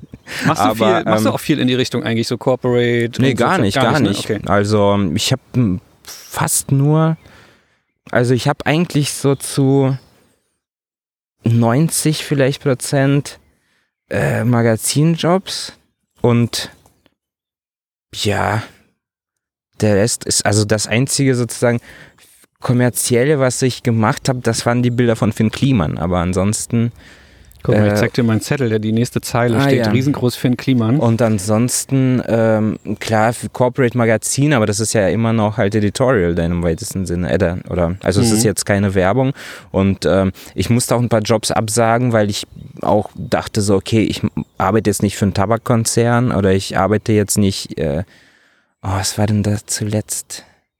Ja, auf jeden Fall, äh, klar, wenn es passt. Also ich fühle auf jeden Fall nicht äh, mich verstellen müssen. Hm. Das heißt, äh, und äh, deswegen war ja auch mein Gedanke, okay, ich will halt so arbeiten oder dafür äh, gebucht werden, so wie ich arbeite. Das heißt, ich habe den Blitz in der Hand oder auf dem Stativ, aber ich habe jetzt keinen riesen Aufbau sozusagen. Ich möchte halt mich eher auf die ja, Fotografie konzentrieren als auf die ganze Technik. Du hast eben schon ähm, Finn Kliman erwähnt, der hat vor, oh Gott, ist auch schon wieder ein Jahr her, glaube ich, ne, sein so ein Album rausgebracht, was es genau, was man genau einmal kaufen konnte und dann nie wieder, deswegen Ja. hieß es auch nie. Und du hast die Pressebilder und das Albumart, glaube ich, dazu fotografiert. Ja, Kann man so sagen, genau. Hat mich wahnsinnig beeindruckt, weil diesen, diesen Typen einmal so in Szene zu setzen, habe ich so auch noch nicht gesehen. Der ist auch wahrscheinlich nicht einfach zu fotografieren, ziemlich Ach doch, Philipp. Oder vielleicht gerade deswegen, ja. Ähm, wie, wie, kam es zu dem Kontakt? Das ist jetzt eine ganz persönliche Frage von mir. Das interessiert wahrscheinlich von unseren Hörern keine Sau, aber Äh, ja, ganz äh, einfach, dass ich äh, für den Neon damals äh, eine Geschichte gemacht hatte über ihn. Mhm. Das heißt, ich war einen Tag äh, im Klimansland und es ging auch um ihn, um, um das Klimansland und ähm, war irgendwie von morgens bis nachmittags da und er hatte ungefähr zwei Minuten Zeit. Obwohl man ja meinen könnte, Für den ähm, Neon er ist- könnte man sich Zeit nehmen, Nee, ne? oder er ist einfach da, aber der ist halt, äh, macht halt die ganze Zeit irgendwelche Sachen. Und ähm, dann haben wir halt irgendwann schnell die Bilder geschossen. Und ähm, es hat aber gut geklappt und ähm, hat halt eigentlich alles mitgemacht, was, also die Ideen, die ich hatte und die er hatte. Und irgendwann hat er sich halt dann gemeldet, als es äh, um das Album ging. Also ich, ich kannte ihn auch ehrlich gesagt nicht jetzt über YouTube. Das heißt, ich habe mir das dann natürlich angeguckt. Und dann, ja, und dann kam halt die Anfrage wegen des Albums. Mhm. Ich habe jetzt in dem Making-of irgendwo dazu gesehen, da sagt er, glaube ich, in irgendeiner Stelle, das war nur so ganz kurz zu hören, so, dass er am Ende des, des Shootings mit dir zu dem Album auch dachte, so, oh nee, das war nichts, das ist Ja, kom komisch, kom genau. komischer Typ, was hat denn der da heute gemacht oder so. Also, äh, kannst du das erklären? Äh, pff, ja, ich äh, war verkatert an dem Tag. Nein, Quatsch. Äh, ich weiß nicht, ich glaube, der hat sich das vielleicht nochmal anders vorgestellt oder ich war halt total entspannt und äh, äh, ja, teilweise halt hat er sich vielleicht gewünscht in dem Moment, ich würde halt mehr Bilder machen oder ich würde dies und jenes machen. Aber ich habe dann auch gesagt, ich glaube, das war auch das Ding, das war auch beim zweiten Mal so. Ich habe halt nicht immer gesagt, geil, geil, sondern ich habe gesagt, hm, ja, irgendwie ist es halt noch nicht so, wie ich mir das vorstelle. Aber ähm, ja, außerdem wurde ich halt gefilmt, auch beim ersten Mal. Das heißt, wenn die Kameras angehen, dann, dann ähm, wird es nochmal spannend. Aber ich meine, die Ergebnisse sind ja der Hammer und Finn ist auch hinterher super, ähm, Vielen Dank. super gerne, äh, super zufrieden gewesen. Und äh, worauf ich hinaus will, ist ein bisschen die Frage, ist das so deine Arbeitsweise, einfach irgendwie zu machen und die Leute unterschätzen dich, weil du bist ja da, der da mit der einen Kamera und dem kleinen Aufsteckblitz ankommt und haben oft gar keine Ahnung, was hinten Großartiges rauspurzelt am Ende, oder? Sollen wir denn Den Helikopter? Ach, den lassen wir einfach. Ja, Jetzt erzähl mal ruhig, ich äh, glaube, das halten wir aus. Ja, das kann ich mir schon vorstellen und ich glaube, das ist auch das, äh, also mein Riesenvorteil auch bei meinen eigenen Sachen, dass die, die Leute mich eigentlich immer unterschätzen, wenn ich auf dem Parteitag bin, wenn ich Helikopter irgendwie wird doch immer auf der. Waffenmesse bin, sonst wo. Wie passend. Ja. Ja, dass die Leute sich denken, ach, der, keine Ahnung, der macht irgendeinen Scheiß. Es ist, es, ich finde es auch gut, also ich, ich muss mich jetzt nicht versuchen zu verstellen. Äh, ja, ich bin halt vielleicht auch jemand, der einen normalen Job und ein normales äh, Bewerbungsgespräch gar nicht überstehen würde. Mhm. Und das ist mir auch oft passiert. Das heißt, ich würde einen normalen Job gar nicht bekommen, wahrscheinlich. Also auf meinem Zettel steht jetzt hier so die nächste Frage, wie du die Leute vor der Kamera so am Laufen hältst, dass immer was passiert. Bei, dein, bei deinen Bildern, auch mit Finn, wobei das ist ja ein ganz besonderer Mensch, aber man hat das Gefühl, es passiert unglaublich viel vor deiner Kamera. Du hast ja jetzt gar nicht das Rezept. Du bist einfach da und bist du und genau. irgendwie. Ich, äh, ich kann es nicht sagen. Also bei Finn ist es tatsächlich so, dass äh, ich im Nachhinein auch dachte, okay, das äh, waren eigentlich echt coole Einsätze, weil er halt auch selbst Ideen hat. Dann kommen meine Ideen dazu. Dann haben irgendwie seine Kollegen, seine Freundin hat Ideen und so weiter und so fort. Und äh, dann finden sich auch irgendwelche Requisiten, Dinge und ähm, ja, dann passiert es einfach. Und äh, bei so Shootings für die Deutsche Bahn zum Beispiel, okay, klar, dann mache ich vielleicht auch schon mal ein paar Witze, die jetzt nicht so lustig sind oder so.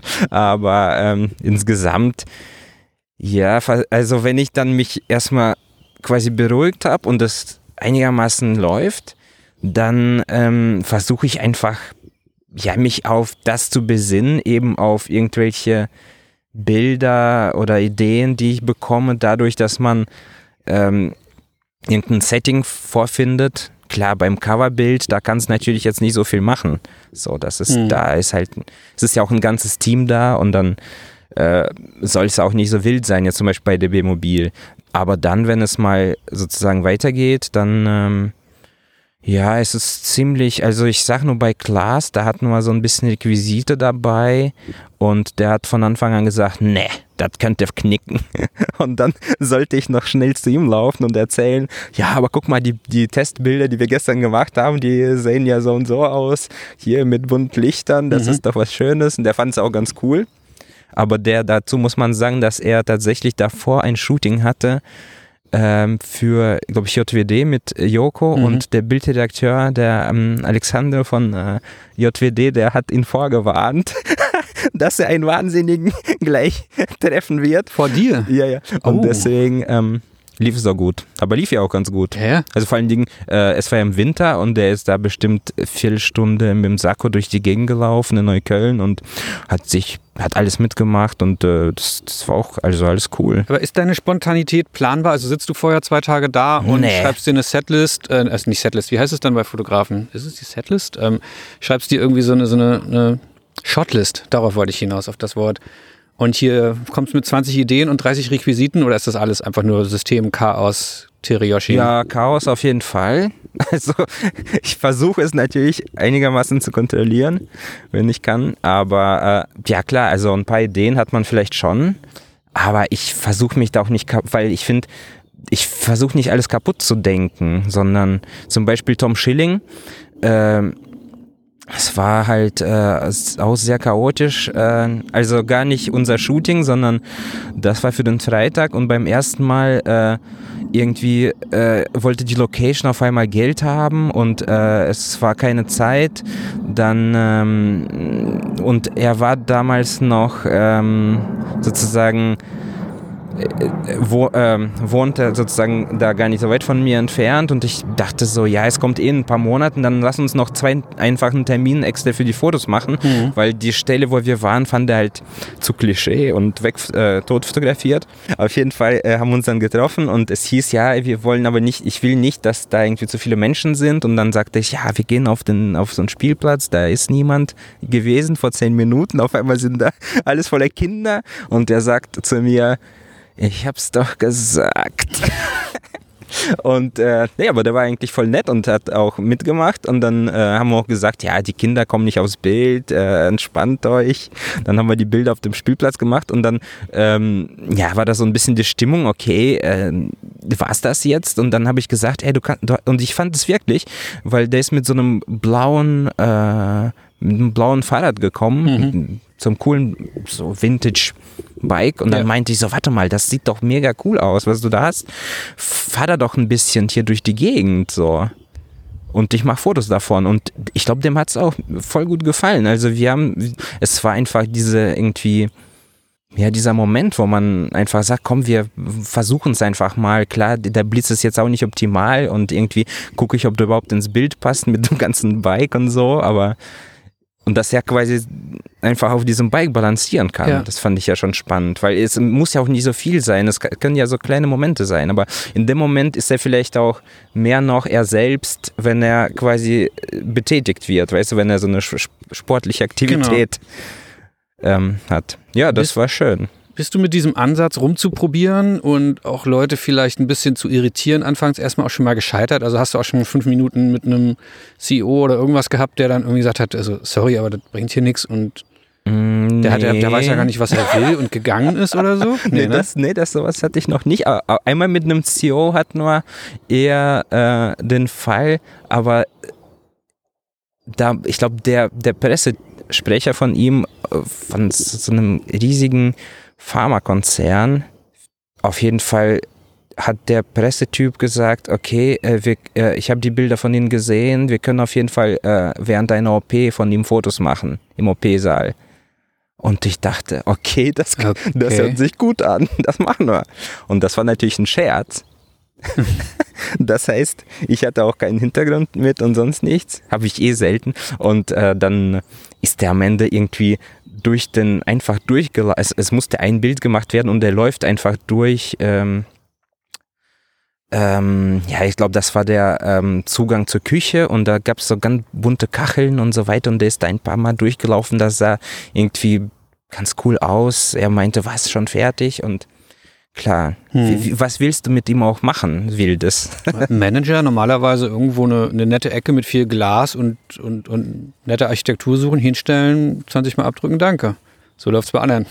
Ja, aber das Ding ist, ich bin auch so ein bisschen geschädigt, weil ich habe einmal zugesagt, äh, weil eine Bekannte von mir auf einem Geburtstag äh, eigentlich hätte Fotos machen müssen. 2015, Mhm. sowas, 14, 15. Und das war ein äh, Geburtstag in Düsseldorf auf der richtigen Rheinseite, das heißt auf der, naja, wo die ganzen Häuser stehen Äh, von den Superreichen. dann linksrheinisch, ne? Ist auch egal. Ja, Auf jeden Fall war das genau so ein Haus und es gab, glaube ich, ich glaube, die hatte sich auf 50 Euro verständigt damals. Ich glaube, ich habe sogar 70 dann am Ende rausgehandelt. Aber ich habe einfach gemerkt, so, ich will einfach nicht Bilder machen, wo quasi, da- damit die Leute sich selbst gefallen. So. Mhm. Und äh, ja, eigentlich seitdem habe ich das gar nicht mehr so oft machen müssen, tatsächlich. Also, genau. Und am, ähm, am Abend war ich dann auf so einer Goa-Party in Dortmund am Kanal und ich dachte so, ich habe da auch gar nicht Fotos gemacht, äh, aber ich dachte mir so, wie unglaublich, dass man in so ganz unterschiedlichen Welten an einem Tag sein kann. Mhm. Und am Goa-Abend hast du dich wohler gefühlt als mit Menschen. Ja, das auf Ja, jeden ja, Fall. genau. Aber ähm, vor allen Dingen, klar, morgens bist du dann immer noch da und siehst irgendwelche Leute, die da irgendwie rumliegen oder sich irgendwas einschmeißen, denkst so, Alter, was ist das für ein Wahnsinn? Und das sind vielleicht so 50 Kilometer auseinander, die Hm. beiden Orte. Ich würde gerne nochmal, wir sind ja immer noch im großen, großen Bereich Stil. So, und ich habe ja schon angedroht, ich würde gerne nochmal auf die Technik zurückkommen. Ja. Ähm, jetzt haben wir schon fast gesagt, oder, oder kann man das sagen, alle deine Bilder sind geblitzt? Nee, es gibt zum Beispiel die Serie Space Time Discontinuum. Mhm. so eine Mischung aus Street und äh, ja, Documentary und Everyday Horror. Das ist vielleicht auch tatsächlich das, wozu ich das auch mir so irgendwie einfallen ließ. Und äh, da ist überhaupt nicht alles geblitzt. Also da ging, da geht es auch mehr irgendwie um äh, sozusagen die, naja, nicht die Message, aber um die, die Bilder eben, die Inhalte. Und Jetzt habe ich natürlich eine andere Antwort erwartet. Du solltest jetzt eigentlich sagen, ja, die sind eigentlich geblitzt und dann hätte ich meine nächste Anschlussfrage Ach stellen so, können. Das ja, funktioniert die so nicht, blitzen nur Nikita. noch, also. genau. Super. Gut, dass du das sagst. Wenn du dann immer blitzt, Ja. weil du ja immer blitzt, ne? Ähm, ich habe Hast du immer zwei Blitze dabei? Genau, ich wollte nee, ich wollte mal, ich wollte, ich wollte mal so eine richtig blöde Trottelfragen stellen, Ja. weil ähm, du machst das ja jetzt schon irgendwie ein bisschen länger und zuverlässig sind die Dinger noch nie so richtig gewesen. Doch. Doch, ja, okay. Und du rennst da mit dem Handblitz rum. Ich sehe dich halt in Making-Offs oder irgendwo mal kurz irgendwie so rumlaufen. Ein Blitz in der Hand, Kamera in der anderen Hand. Wie arbeitet man denn so? Also wie, wie, Ja, die Verschlusszeit, also, na gut, aber wenn man blitzt, ist es ja eh nicht so schlimm. Ja, worauf ich Äh. hinaus will, ich brauche irgendwie zwei, ich will jetzt mal so richtig technisch werden, ich brauche irgendwie zwei Hände an meiner Kamera zum Scharfstellen, zum, äh, für, für alles Mögliche, wie, wie du bist so eine One-Man-Show. In meiner Heimatstadt, wo ich herkomme, in Rostock, da gab es einen Musiker, der ist leider inzwischen verstorben. Jahrzehntelang stand der immer auf der, auf der Einkaufsmeile und der hat, glaube ich, so sieben Instrumente gleichzeitig gespielt. Der hat auf so äh, am Fuß irgendwie so ein Klackerding dran und im Hintergrund noch ein Akkordeon und auf dem Rücken noch irgendeine Trommel und du weißt, worauf ich hinaus will, ne? Hm. Ähm, wie, wie, wie machst du das? Ach, das ist, äh, da gewöhnt man sich dran. Das ist, glaube ich, jetzt kein Hexenwerk. Es sind ja nur zwei Sachen und äh, die man dann hat. Das heißt, klar, also ich, ich, ich würde die Kamera tendenziell auch lieber mit beiden Händen halten. Aber ich mag nun mal den Schatten, der, äh, den der Blitz wirft dann. Mehr als wenn er jetzt oben wäre. Mhm. Also das, das, da, da blitzt man wirklich alles weg. Und ich will halt auch flexibel sein, das heißt, ich will den Blitz auch mal irgendwo hinstellen können. Oder manchmal habe ich auch mal ein Stativ dabei, aber das ist wirklich selten. Ist für dich ist das einfach eine reine Gewohnheitsfrage und ähm, Versuch's doch mal. ich kann es mal versuchen. Ja, ja, aber äh, ich finde das eine, eine ich meine, vielleicht lachen jetzt auch alle irgendwie. Ich finde das eine ganz schöne Leistung, sich da auf Inhalt, linke Hand, rechte Hand, vielleicht wirklich jetzt auch sehr, äh, sehr unfähig, aber ich finde das nicht ohne, Aber was du da ähm, machst. ja, gut, vielen Dank. Nein, es gibt ja auch sowas wie zum Beispiel, wenn man, weiß ich nicht, Gitarre spielt oder so. Mhm. Da spielst du auch mit der linken Hand was ganz anderes als mit der rechten. Da habe ich es vielleicht her. Okay. Das ist, das ist wirklich also kein Hexenwerk. Das heißt, klar, teilweise gucke ich, dass ich den Blitz nochmal anpasse, wenn ich sehe, okay, das ist zu viel, zu wenig oder die, die zoome mit dem Blitz nochmal. Und deswegen versuche ich auch zum Beispiel ähm, eher halt vor allen Dingen für meine eigenen Sachen auch mehr einfach eine Festbrennweite zu nutzen, weil die mich da an der Stelle zumindest schon mal einschränkt, was ich ganz gut finde. Mhm. Und dass ich einfach dazu verdammt bin, jetzt äh, damit zu arbeiten. Das heißt, klar, manchmal denke ich mir, okay, ah, bisschen mehr Weitwinkel ist jetzt auf jeden Fall, wäre jetzt besser gewesen. Teilweise wechsle ich dann, dann hasse ich mich dafür, dass ich die ganze Zeit nur wechseln muss. Dann denke ich mir, ach, hätte ich doch einfach einen Zoom genommen und so weiter und so fort. Aber wenn man erstmal quasi da in dieser Brennweite denkt, dann, äh, ja, aber ich meine, du denkst über sowas gar nicht mehr nach eigentlich. Du, du machst es halt so oft, dass du das automatisch machst. Mhm. Das glaube ich einfach. So läuft es halt, glaube ich, bei allen Sachen. Und ich bleib weiter in dem nerdy Zeug hier drin. Blitz, TTL, manuell, regelst du denn immer? nach? Ich meine, du läufst auf einer Messe, auf, einer, auf einem Bundesparteitag rum und fotografierst was, was einen Meter von dir entfernt ist und dann drehst du dich um und fotografierst was, was 20 Meter Ich entfernt verstell ist. den Blitz einfach schnell. ja? Auch geht auch so. Und mach, was weiß ich, die ISO-Zahl hoch oder so. okay, da ist ja Oder wieder der Gitarrespieler, der das einfach so Intus. Intus hat. Okay. Mhm. Ja, ich, ich spiele jetzt auch gar nicht so toll Gitarre tatsächlich. Ja. Ich mache es nur eigentlich, um ein bisschen abzuschalten und äh, ja.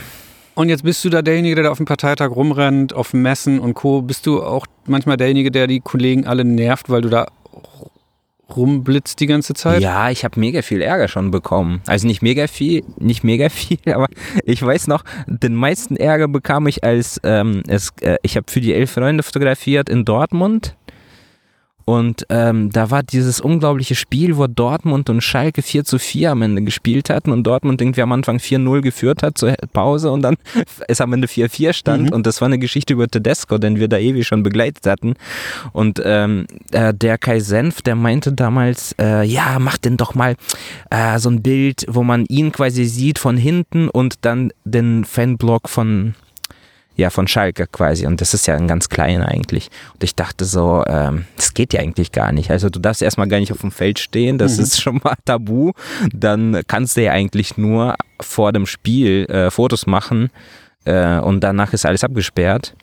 Ähm, aber ich habe schon irgendwie gespürt, okay, gleich passiert hier was, weil äh, Genau, anfangs dachte ich so, ach du meine Güte, ich habe da glaube ich noch ein Eis gegessen in der, unglaublich, ich habe ein Eis noch gegessen da in der Kantine, wo man sozusagen als Pressevertreter alles äh, bekommt und dann habe ich mir das auf dem Bildschirm angeguckt, dachte so, ach du meine Güte. Während und, Spiels. Und dann habe ich gemerkt, ach du meine Güte, was ist denn hier los? Es wird auf jeden Fall das 4 zu 4 fallen. Dann bin ich einfach an allen vorbei so meinen Weg gegangen mich genau dahin gestellt, wo sozusagen äh, der Tedesco nach ungefähr einer Minute aufgetaucht ist und mit der Mannschaft gefeiert hat. Also an der Bande und dann noch weiter sogar. Und ähm, nach dem Spiel habe ich mich hinter ihn tatsächlich nochmal stellen können, weil er zu den Fans gegangen ist.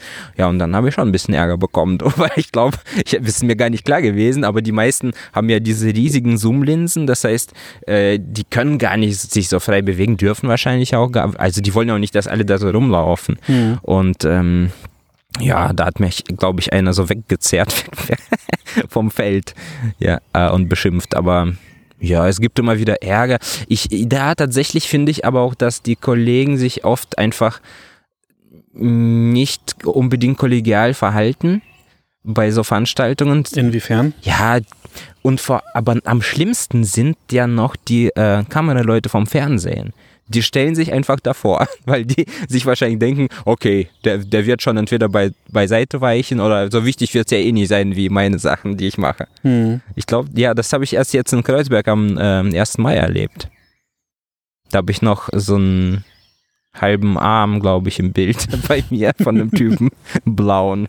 Ja, das, ähm, ja, ähm, du bist bisher noch ganz gut äh, durchgekommen Ja, aber ich habe einfach irgendwann festgestellt, okay, äh, wenn du ein gutes Bild machen willst, dann stell dich auf keinen Fall dahin, wo alle stehen, weil das wird schon mal nicht so spannend. Und das ist einfach das einzige Rezept, was ich bis jetzt, was bis jetzt eigentlich immer funktioniert hat. Obwohl man ja oft gar nicht erwartet, weil es heißt ja immer, ja, die und die Person kommen von da, das heißt, ihr steht hier und dann kriegt ihr das tolle Bild. Ich, ich sage damit gar nicht, dass ich mich da ins Bild von anderen unbedingt stellen möchte und alles zerstören aber einfach mal äh, sozusagen auch outside of the box, sag ich jetzt mal. Mhm. Dieser Box, wo die da alles ste stehen, eingepfercht, weil es, es, me meistens wird man ja nicht gezwungen, da zu stehen. Oftmals geht es auch nicht anders, aber wenn es mal geht, und außerdem versuche ich dann eben einfach mit diesem Vordergrund auch zu arbeiten. Das heißt, man sieht die ja auch, dass, mhm. dass da irgendwie noch eine Hand mit der Kamera, das finde ich super spannend auch, also das stört mich auch nicht in dem Moment. Ich bin auch mittlerweile ganz entspannt. Weil es, also anfangs habe ich das so ein bisschen mich hineingefressen, bei Jobs vor allen Dingen, wo du dann merkst, ach scheiße, die, ich krieg hier überhaupt kein Bild zustande, weil die einfach, weil so viele Leute einfach so asozial sind, alles verdecken und keinen Zentimeter zur Seite gehen, sondern irgendwie, ja, okay, das ist mein Platz, ich bleibe hier jetzt äh, für die nächste halbe Stunde hm. und so weiter und so fort. Und ähm, ja, vor allen Dingen, wenn es kein Job ist, dann bin ich, versuche ich super entspannt zu sein, weil also es nützt ja nichts, dass man sich irgendwie, dass da die Emotionen irgendwie hochkochen. Also früher, wo du dich geärgert hast, sagst du dir heute eher, ich suche mir dann halt einen anderen Ort und mach den Gegenschuss. ja, den abs absolut. Also ich denke mir sogar, ich, ich will jetzt nicht eh so mäßig sagen, ja, das ist irgendwie eine Fügung vom Schicksal, dass ich da jetzt weg soll. Aber oftmals ist es auch so, weil ich meine, die ganzen, die ganzen unglaublichen Situationen, die sich teilweise ergeben und die man dann auch noch vielleicht mal schafft festzuhalten, ich meine, das ist ja, wenn man sich das so ein bisschen überlegt, das heißt, man muss ja also was alles davor gewesen ist, wo man dann hingegangen ist, ob man sich dann Eis geholt hat oder ob man einen Kaffee geholt hat oder ob man äh, zu spät gekommen ist, es kann alles sein. Und es sind oftmals halt Dinge, wo man erstmal meinen würde, äh, scheiße, du hast ja Mist gebaut, du bist zu spät gekommen oder aber wenn man das als global sieht und dann merkt, okay, dann ist es ja doch irgendwie was Gutes am Ende passiert. Hm. Also da bin ich eigentlich ziemlich optimistisch immer. Finde ich eine schöne Grundeinstellung. Ja. Aber anders geht's ja auch nicht. Ich meine, sonst wird man ja wahnsinnig. Ja. ja. Ähm, ähm, sag mal, und dein, deine Bilder wirken ja oft, also gerade wenn du irgendwie auf Parteitagen rumläufst oder auf Messen und so weiter, die, die wirken immer so mitten aus dem Leben. Ähm, ich frage mich dabei ganz, ganz oft, wie schaffst du es eigentlich so unsichtbar zu werden? Weil gerade du, der du da deine Mütze aufhast, du bist jetzt dadurch wirklich, ja, bist ja gerade auf dem Parteitag bist du dann der bunte Hund und der du blitzt und so weiter und dich nicht versteckst und eher nah rangehst, anstatt mit dem Tele drauf zu halten. Wie schaffst du es denn so unsichtbar zu werden oder bist du das gar nicht und das ist einfach nur mein mm. Eindruck, wenn ich die Bilder sehe? Ich glaube nicht, dass ich unsichtbar, also das wage ich zu bezweifeln, dass ich also unsichtbar bin. Ich habe eher tatsächlich das Gefühl, dass wenn ich jetzt mit einer kleinen Knipse da wäre, dass ich eher noch so als, was ist denn das für ein Typ? Und ich glaube, diese Selbstverständlichkeit wirklich, dass man dahin, sich dahin stellt, den Blitz hochhebt und die Kamera und da einfach Fotos macht, das, da denken die Leute wahrscheinlich eher noch, ja, okay, der wird hier wahrscheinlich irgendwie eine Funktion haben. So, also gerade dadurch denken die entweder, der hat eine Funktion oder dass es irgendein Trottel, der gar nicht weiß, was er da macht oder so und lassen dich eher ja. gewähren? Ja, also ich sehe wahrscheinlich jetzt weniger wie ein Spion aus oder so. mhm. Weil ich einfach so offensichtlich das mache. Ja, das kann schon sein. Äh, ja, äh, klar, äh, aber es kann ja auch sein, dass nachdem das Bild gemacht wurde, die mich dann entdeckt haben und irgendwas gesagt haben oder so. Das weiß man nie. Also teilweise, äh, also ich bin auch zum Beispiel niemand, der sich hinstellt und dann eine halbe Stunde Fotos macht an einer Stelle. Das liegt mir auch nicht. Ich laufe lieber durch die Gegend und lass mich so ein bisschen treiben und ähm, auch dieses, äh, die, diese Lehre vom Nichtstun finde ich auch mhm. ja spannend. Oder mhm. nicht Nichtstun, sondern Nicht-Tun. Das heißt, dass man einfach erstmal so ganz entspannt, dass, dass ich auch versuche irgendwie, oder beziehungsweise nicht versuche, etwas zu erzwingen, welche Situation oder so, sondern ähm, ich gucke erstmal, okay, was ist hier los? Was finde ich da selbst spannend? Ist es das Pferd, hier irgendwie fünf Minuten stehen zu bleiben? Ist es nicht spannender, äh, noch weiter zu gucken, weil du weißt ja nie, was äh, auf dich wartet. So. Also so als Beispiel, während alle auf dem Bundesparteitag warten, dass dann Merkel irgendwann von der Seite die Bühne betritt, damit sie ein schönes Aufmacherfoto bekommen mit dem CDU-Schriftzug im Hintergrund oder so. Ja guckst du dich dann in der Zeit lieber um, was macht gerade der Abgeordnete in der Reihe 2 oder? Ja, ähm ja, doch, das äh, kommt schon vor. Klar, ich äh, finde mich sel oft selbst auch so von diesem, ich glaube, da sieht man auch ganz schön so diesen, diese Gruppendynamik einfach. Dass und, man und sich, der Fotografen. Ja, ja, mhm. dass man irgendwie denkt, oh, die gehen alle dahin, da muss ich da auch hin, da verpasse ich was. Und da muss man sich wirklich von lösen und äh, stellt man fest, ach du meine Güte, die spannenden Dinge passieren ja ganz woanders. Und äh, zum Beispiel auch bei Martin Schulz war das so, äh, der hatte einen Einmarsch oder wie das hieß, äh, Einzug in, in die Westfalenhallen mit seinen ganzen ähm, ja, Kollegen beim SPD-Parteitag äh, vor den Wahlen im Sommer. Mhm. Und da durfte ich, glaube ich, auch gar nicht vorne sein oder so. Ich bin da einfach mitmarschiert. Neben Schulz ungefähr. und hab dann und am Ende äh, war ich so weit vorne, dass ich auf einmal vor mir saß, äh, äh, genau Gerhard Schröder und ich dachte, ach du meine Güte, dann habe ich ein paar Fotos von ihm gemacht wie er sitzt und einen Zettel liest, weil er ließ sich durch nichts irgendwie beirren, weil er gleich einen Auftritt hatte.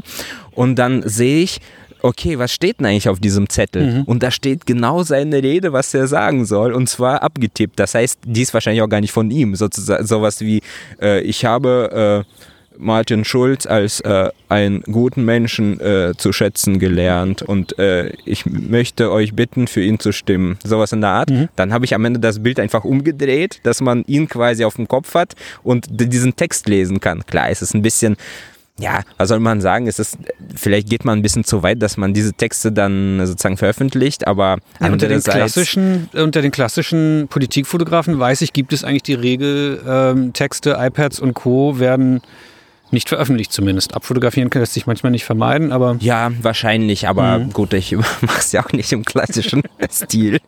Insofern. Und kriegst du da auch schon mal auf den Deckel für?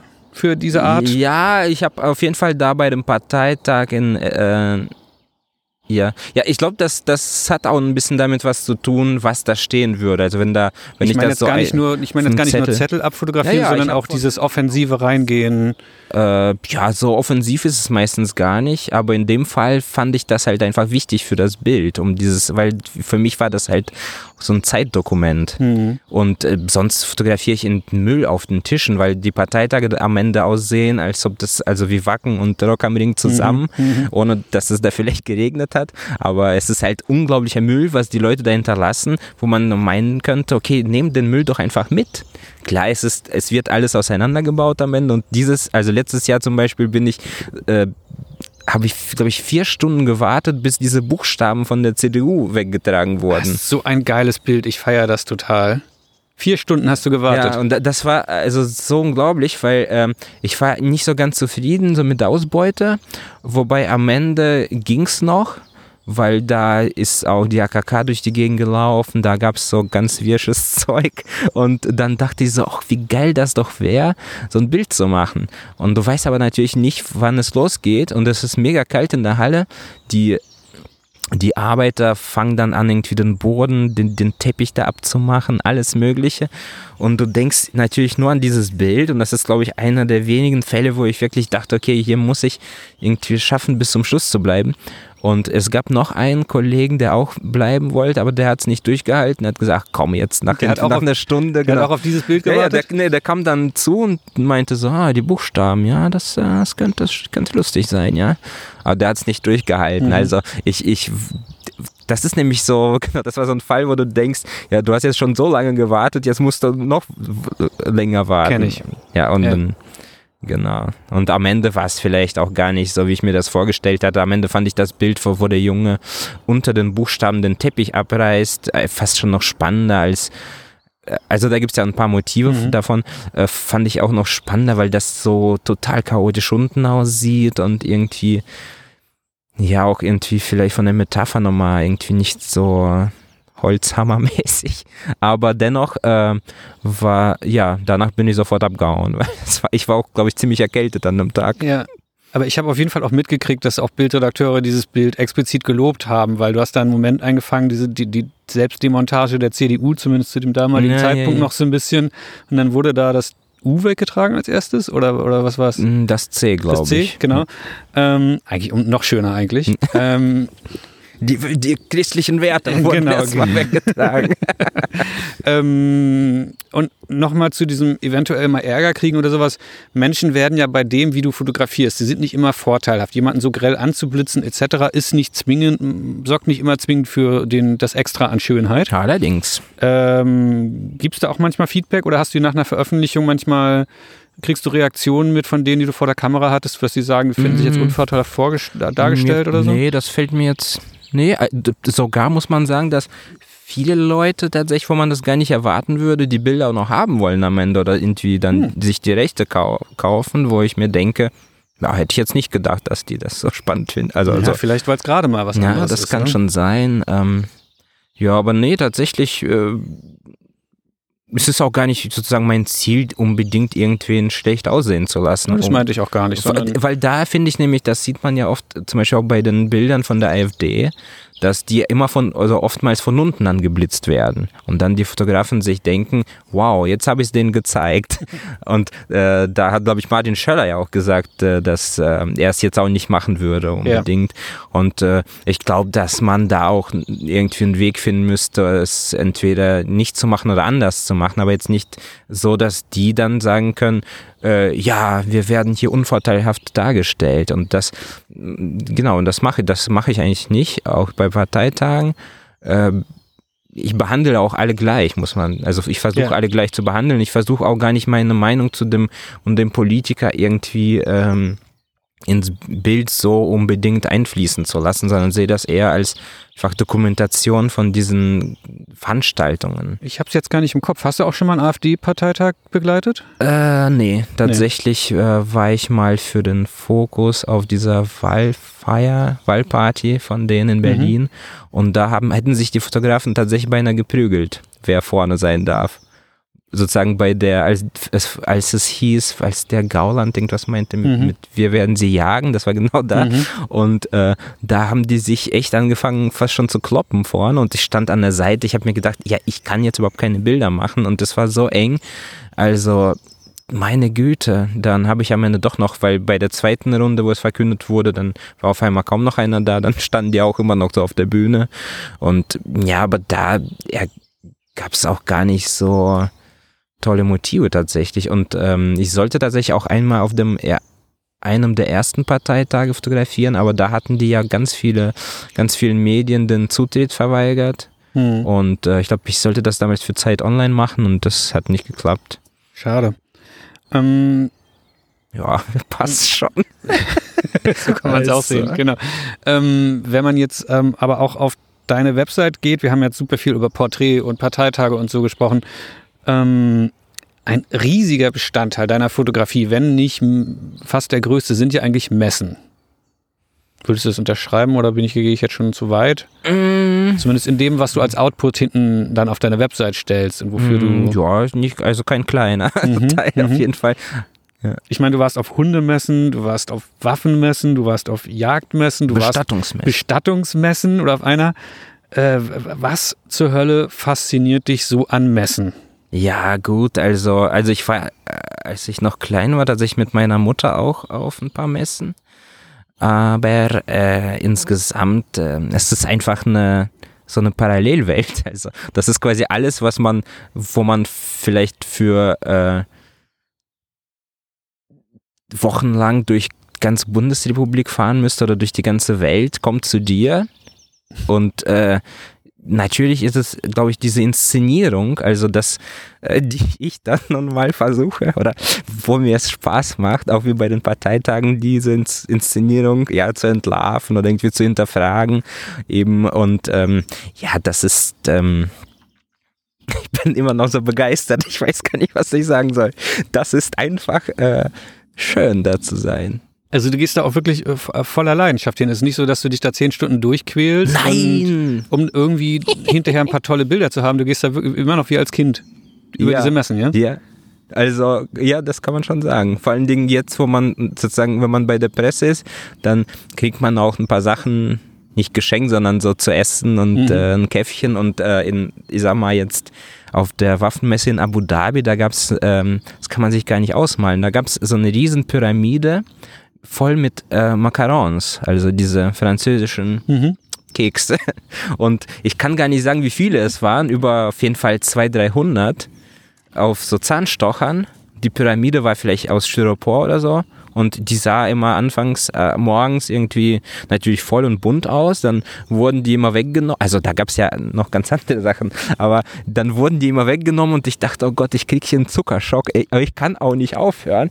Und dann wurde sie aber immer, wenn sie, wo die schon ein bisschen, also nicht ganz vielleicht leer wurde, wurde eine neue da reingetragen. Und du dachtest dir, ach du meine Güte. Ich sehe da, ich sehe da richtig den 16-jährigen Nikita auch Ja. mit seiner grünen Pudelmütze aufstehen, wie er in, äh, in Abu Dhabi Ja, das auf heißt- dieser Messe steht. Und äh, also ich sehe dieses Kind in dir dort stehen, was Ja, dann das einfach noch die, heißt, das ähm, zehnte Macaron da äh, Ja, doch. Und äh, da nehme ich natürlich in Kauf, dass ich ein paar Motive bestimmt verpassen werde dadurch. Oder vielleicht irgendwann zu besoffen bin, weil ich auf irgendeinem Empfang da mir ein paar Bierchen genehmigt habe und mit den Leuten gequatscht. Aber ich finde, das gehört irgendwie dazu, weil äh, ich meine, äh, das Einzige, was ich nicht gemacht habe, war irgendwie mit äh, Maschinengewehren irgendwie rumzuballern, was auch mal die Möglichkeit bestand, weil ich das irgendwie falsch fand in dem Moment als irgendwie Journalist. Äh, das war in Moskau und ähm, das war eine ganz strange Nummer auf jeden Fall. Und da haben alle geballert, Kinder, äh, Männer, Frauen, alle. Mit Mhm. allen möglichen Gewehren, weil das irgendwie so eine äh, Werbe- oder wie soll man sagen, das war so eine PR-Tour zu einem Waffenhersteller bei Moskau, wo ich zufälligerweise auch gelandet bin. Und da war auch irgendwie Russia Today hat da natürlich auch irgendwie berichtet. Und dann hat die erstmal die äh, Moderatorin erstmal ge- rumgeschossen mit so einem Maxim, das ist so ein, so ein Maschinengewehr aus dem Bürgerkrieg, glaube ich, damals, also mh, 1917, Ok- also aus den Zeiten der Oktoberrevolution sozusagen was die auch so, äh, selbst äh, äh, ja, hergestellt hatten damals und heutzutage machen die natürlich weiter. Und das dachte ich mir so, es kann irgendwie nicht sein, dass hier alle Journalisten auch so geil auf diese Waffen sind und was so rumballern so. Im Nachhinein bin ich mir auch gar nicht sicher. Vielleicht hätte ich mal auch mal testen sollen, aber ich fand es einfach falsch in dem Moment. Ich überlege gerade, ob ich es gemacht hätte. Ich bin absolut Waffengegner und alles, aber ich habe auch noch nie auf dem Schießstand gestanden. Ja, ich auch nicht, also außer da. Schwierig. Keine Ahnung. Vielleicht, vielleicht aus völliger Neugier trotzdem mal, mal abgedrückt. Aber sag mal, ähm, hast du, ich frage jetzt immer, ich versuche dir, dir, dir jetzt immer so intellektuell so ein so großes Ziel deiner Arbeit irgendwie Mhm. reinzudrücken. Ich habe das Gefühl, das ist einfach pure Neugier bei dir. Aber, aber hast du irgendwie ein großes Ziel, warum du, was du mit deinen Messefotos erreichen willst, warum du immer auf diese Messen rennst? Oder ist Also das einfach das Interesse? Zuletzt war ich eigentlich fast nur auf diesen ähm, Verteidigungsmessen tatsächlich, weil das sich auch irgendwie so ergeben hat letztendlich. Es heißt, äh, ich war auf der einen, auf der zweiten, dann hatte ich eine Ausstellung in, äh, in Frankreich. Also erst war ich auf einer Jagdmesse, so 2016, Anfang 2016 und da habe ich die ähm, Arbeit äh, Sons and Guns gemacht, mhm. wo ich halt immer so ausgestopfte Tiere, so Close-Ups fotografiert hat und da daneben halt immer so, also nicht immer als Doppelseite natürlich, aber einfach daneben so Kinder meistens, die mit den Waffen gesp so gespielt hatten. Und das war schon so der Moment, wo ich dachte, was zur Hölle, wieso finden die diese Waffen so anziehend? Weil mir wäre das nie in den Sinn gekommen, die also noch nicht mal anzufassen oder damit zu posen. Ich also fand das irgendwie nicht cool. Und äh, dann habe ich halt gemerkt, wie, also da gab es ja immer so auf, ähm, kleine Demos von so Tierschützern vor den Jagdmessen mhm. oder vor dieser Jagdmesse da in äh, Dortmund. Und ähm, die waren mir natürlich schon viel sympathischer als die Jäger, klar. Mhm. Und dann habe ich auch gemerkt, wie, wie aggressiv diese Jäger auch sind, so und wie die irgendwie fast schon da die Demonstranten teilweise ver verprügelt hätten. So. Und äh, aber dennoch, was mich am, am meisten fasziniert hat, war wirklich diese, naja, diese Anziehungskraft, die die Waffen eben auf die Menschen haben. Und das war mir gar nicht so bewusst irgendwie. Und dann, ja, war ich halt schon verlockt, auf so eine, sagen wir mal, äh, richtige Waffenmesse zu gehen, klar. Dann hm. dachte ich mir, okay, ja, äh, ich, ich habe auch davor Bilder von Waffenmessen gesehen, klar, und ich dachte mir so, ja, ich will das jetzt nicht alles nochmal gleich machen, ich will da irgendwie was eigenes, aber ich gucke mir das erstmal einfach mal an, so was das ist, so verdammt nochmal. Und es gab einen in Polen. Und da bist du einfach hin und hast dich akkreditiert und. Genau, über Weiß auch damals. Mhm. Auch da bei dem Gray hatten möchte ich mich da bedanken nochmal, weil der mir da oft geholfen hat. Und die Arbeit wurde ja auch sozusagen auch gezeigt auf deren Seite damals, mhm. also die ganz ersten Bilder. Und da fing es schon so an, sozusagen. Das war so eine ganz kleine Stadt, Kielce. Äh, ich wusste natürlich gar nicht, dass es die gibt. Und die, die Bewohner der Stadt wussten wahrscheinlich auch nicht, dass es diese Messe da gibt, weil die ist auch da irgendwie.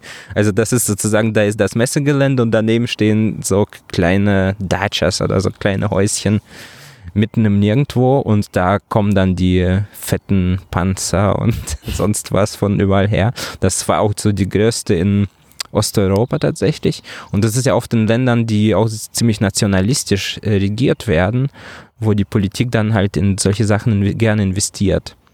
Da sind Und dann die, die Waffenmessen nochmal größer, schöner. Ja. Ähm das ist, das ist in vielen Ländern ja so in wahrscheinlich auch in, also in Russland auch, ist es ja sehr mhm. dieser Kult des, äh, des Sieges und äh, ja USA und äh, Indien und ja, also ist mir dann auch im Nachhinein oder während ich da gearbeitet habe an der Sache so aufgefallen, wie das so zusammenhängt, wofür das Geld ausgegeben wird. Und äh, ja, ja, in Polen ging schon ordentlich zur Sache. Also da habe ich, da habe ich unglaubliche Sachen gesehen mit, äh, weiß ich nicht, so ein Buffet, wo so eine sozusagen so, so ein so eine Kanone auf dem Tisch steht, das ist so eine Schiffskanone, also keine echt, aber so ein kleiner. Dann dahinter ein Foto von der Kanone und die, äh, ähm, die Häppchen sind so angerichtet, als ob das so Wasserminen oder Wasserbomben wären. Oh und solche Sachen. Und ich, ich konnte es echt nicht fassen, dass irgendwie die Leute da so abfeiern und diese, diese Verbindung auch zum echten Krieg eigentlich total fehlt da und gekappt wird. Hm. Und, und Bewusst, mit Sicherheit. Jetzt komme ich wieder das fünfte Mal mit der Frage nach dem Ziel hier um die Ecke. Hast ah, du ja, da irgendwie. Sorry, habe ich wieder vergessen. Nee, nee, nee, nee. Ich, äh, ich meine einfach nur das fünfte Mal an einer anderen Stelle. Die ähnliche Frage. Hast du mit diesen Bildern, also du, willst du diese Branche bloßstellen oder was ist dein Ziel? Mm, also ich finde einfach, dass die, diese ganze Sache einfach viel zu unterrepräsentiert ist in den Medien. Mhm. Das heißt, man sieht fast jeden Tag Bilder irgendwie aus Kriegsgebieten sie jetzt vielleicht weniger jetzt sehen wir, denn, denn äh, sozusagen das, was man eigentlich gar nicht sehen kann. Also Corona. Aber was ich sagen will, äh, ja, ich, ich fand es einfach ein bisschen unfair und ich dachte so, ja, äh, gut, äh, dann ähm, mache ich das ein bisschen weiter und ähm, ich habe halt festgestellt, okay, ich will die Leute eben nicht bloßstellen, weil ich ja die Gesichter auch gar nicht zeige. Und zwar ähm, finde ich, wenn man halt die Gesichter sieht, da, da wirkte mal wie so ein, so ein Zirkus. Ja, warte mal, bin ich so zu blöd absurd. gewesen, das zu bemerken? Auf keinem einzigen dieser. Ja, das ist ja sozusagen das Konzept. Äh, Ja, ich habe das Konzept Arbeit. nicht gerafft. Du siehst mal, wie Ja, das, wie doof ich bin. des- deswegen, das ist auch zum Thema bloßstellen. ja. Will ich eigentlich, ja, vielleicht halt. Nee, bloßstellen ist das falsche Wort mit Sicherheit, aber ähm, ja, klar, man will, das ist, glaube ich, was vielleicht Journalismus auch äh, machen sollte. Äh, eben etwas, also ich fahre für euch dahin, ich zeige euch das und fertig und ihr müsst da nichts machen. Seht Mhm. das als. Natürlich ist es, sage ich mal, also ist es ist Autorenfotografie, das ist jetzt nicht. Äh, Du hast deine Meinung. ja, das ist klar, ist da eine Meinung hinter, aber letztendlich äh, finde ich, dass diese Industrie ja so verschwiegen ist und dass dieses Anonyme und dass diese ganzen Waffen vor den, vor den Gesichtern und dieses einmal das, dass es halt eigentlich als Metapher auch ganz gut funktioniert und andererseits dieses Heldenhafte, was womit ich auch versuche zu brechen und zeige einfach, ja okay, es ist ja überhaupt nicht heldenhaft eigentlich, was da passiert, das ist äh, das ist so eine Party eigentlich. Das ist irgendwie banal, das ist vielleicht lustig, das ist absurd, das ist aber jetzt, äh, das ist hier kein Heldenkult oder Mhm. sowas. Oder was da irgendwie, oder dieses ewige, ja, wir haben die besten, die fettesten Kanonen, wir haben die. ja, das ist halt, äh, ja klar, für mich natürlich ein schönes Thema dann, wenn ich da bin. Ist das jetzt nicht doch aber nochmal eine, eine ziemliche Bestätigung? Du meintest gerade, ich fahre da für euch hin, ihr müsst ja nichts tun. Das ist ja, Leute, ich, ich mache mir jetzt schon die Arbeit, dahin zu fahren. Ihr müsst euch nur die Bilder angucken und hinterher eine hoffentlich schlechtere Meinung gegenüber der Waffenindustrie haben. Ja, So, äh, ist das mit diesem Foto-Award da jetzt, mit dem WordPress Photo Award nicht fast na, eine Bestätigung dessen und ein, ein, ein, eine Genugtuung für dich? Äh, wie meinst du das, dass da niemand hinfahren sollte? Ja, man kommt da ja auch Na, gar nicht. dass- Die, die auch andere sind da- ja auch sozusagen geschlossen. Man Ja, kommt da gar nee, aber dass auch dass deine Arbeit und die ganze Zeit, die du da reingesteckt hast und das viele Geld, ja wahrscheinlich auch für die Flüge und, und, und alles, ähm, das ist jetzt auch einem breiteren Publikum vielleicht auch mal bewusster geworden ist, was du dort machst. so. Und ähm, sich gelohnt hat, der ganze Aufwand. Weil ich meine, Na, reich geworden bist du damit nicht, oder? Nee, das überhaupt nicht. Also ich weiß auch gar nicht, ich habe das war auch nie das Ziel oder so. Ja. Ich habe da das einzige, was wirklich cool war, dass ich, mh, dass es gefördert wurde zweimal. Das heißt, ich habe da, ich habe da auch nichts für ausgegeben am Ende. Ein bisschen, aber am Anfang, wo ich eigentlich auch kein Geld hatte so, und kaum Jobs. Das heißt, jetzt hätte ich mir das vielleicht fast noch so leisten können, also unter Umständen. Aber ähm, es hat sich so ein bisschen alles gefügt und ähm, also auch diese Ausstellung, die ich, ähm, also sozusagen meine erste Solo-Ausstellung in, äh, in Straßburg, äh, da ist ja erst die Idee auch so gekommen, das so global zu machen, weil ich ja noch nicht mal imstande war, so zu denken, weil ich dachte, ich habe doch kein Geld, wie soll das alles gehen? Ich war, ich habe mein letztes Geld ausgegeben, als ich nach Minsk geflogen bin vor ein paar Monaten und ich war gerade fertig mit dem Studium und dann kamen Leute an und fanden das voll spannend und meinten so, ja und wie ist es in anderen Ländern? Dann dachte ich so, ja, äh, ja wird auch geben, aber ja, weiß nicht, wie ich das alles schaffen soll. Und dann habe ich hab ich einfach gemacht und ich war auch dann nochmal in Südkorea und habe da zwar noch einen Kollegen besucht, aber auch äh, eine Messe fotografiert und damit bin ich dann zur VG Bildkunst gegangen und gesagt, ja, passt auf, ich will das auf jedem Kontinent machen, um dieses Globale einfach zu zeigen. Und äh, ich dachte mir so, ja, ein bisschen langweilig ist es natürlich schon, weil man das so ein bisschen sicher Ersatz sieht dann im Ganzen. Aber dann stelle ich fest, jetzt vor ein paar Monaten, also wann war das? Vor zwei Monaten in Indien, stelle ich fest, okay, jetzt ist verdammt nochmal, äh, sind ein paar Bilder dazugekommen, wo, die ich mir hätte, noch nicht mal hätte erdenken können. Mhm. Also zum Beispiel, ähm, ein, also, das war ja auch außerhalb der Stadt irgendwie alles aufgebaut und die Klos waren offen, also nicht offen, sondern man sieht den Gang auf die Klos und die Pissoirs. Und vorne ist so eine Plane und auf der Plane ist ein Bild von einem Panzer. So, ein, so eine Grafik von einem Panzer. Und in der Mitte steht ein Typ und pinkelt. Und ich denke mir, unglaublich, also vielleicht ist es das, was mir noch gefehlt hat, ein pinkelnder Geschäftsmann in diesem Panzer. Mhm. Es, ist so absurd und ähm, es hat sich eigentlich jede Messe gelohnt und äh, ich hatte auch unglaubliche Flugangst eigentlich am Anfang. Ich dachte jedes Mal, dass ich nicht wiederkommen werde. Aber, aber hat, wie, wie, viel wurde diese Serie jetzt bisher ähm, veröffentlicht? Also haben große Magazine die aufgegriffen? Wo, wo hast du sie bisher veröffentlichen können? Es war anfangs tatsächlich gar nicht so einfach. Und ähm, ich habe die jetzt äh, in, also in Holland, ah, in Holland habe ich die einmal veröffentlicht. Dann, äh, ja, die war ja anfangs bei der Weiß, deswegen also online und deswegen dachte ich so, ja, ich werde die jetzt auch erst gar nicht anbieten. So. Mhm. Und dann hatte ich die irgendwann dem SZ-Magazin angeboten, ungefähr vor Ewigkeiten. Und ähm, das hat damals nicht geklappt, aber jetzt äh, kommt sie sozusagen im Ende Mai. Oh. Ja. Gratuliere. Also jetzt parallel zu dem Podcast, gucken, wann wir den jetzt raushauen. Am 22. Mai würde die kommen, das heißt, ähm, ja, das kriegen wir doch irgendwie gut, ganz gut ja, getimt. Ja, das, so. genau. äh, ja, das war irgendwie, ich habe da auch gar nicht mehr mit gerechnet und umso schöner war es dann natürlich, dass es irgendwie doch klappt.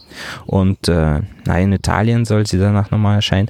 Also ja, aber irgendwie, ich habe mich so auf die ganze Arbeit einfach konzentriert und mir da auch gar nicht mehr so Gedanken gemacht, ja, wo wird das jetzt veröffentlicht, sondern ich würde ja eher noch ein Buch machen.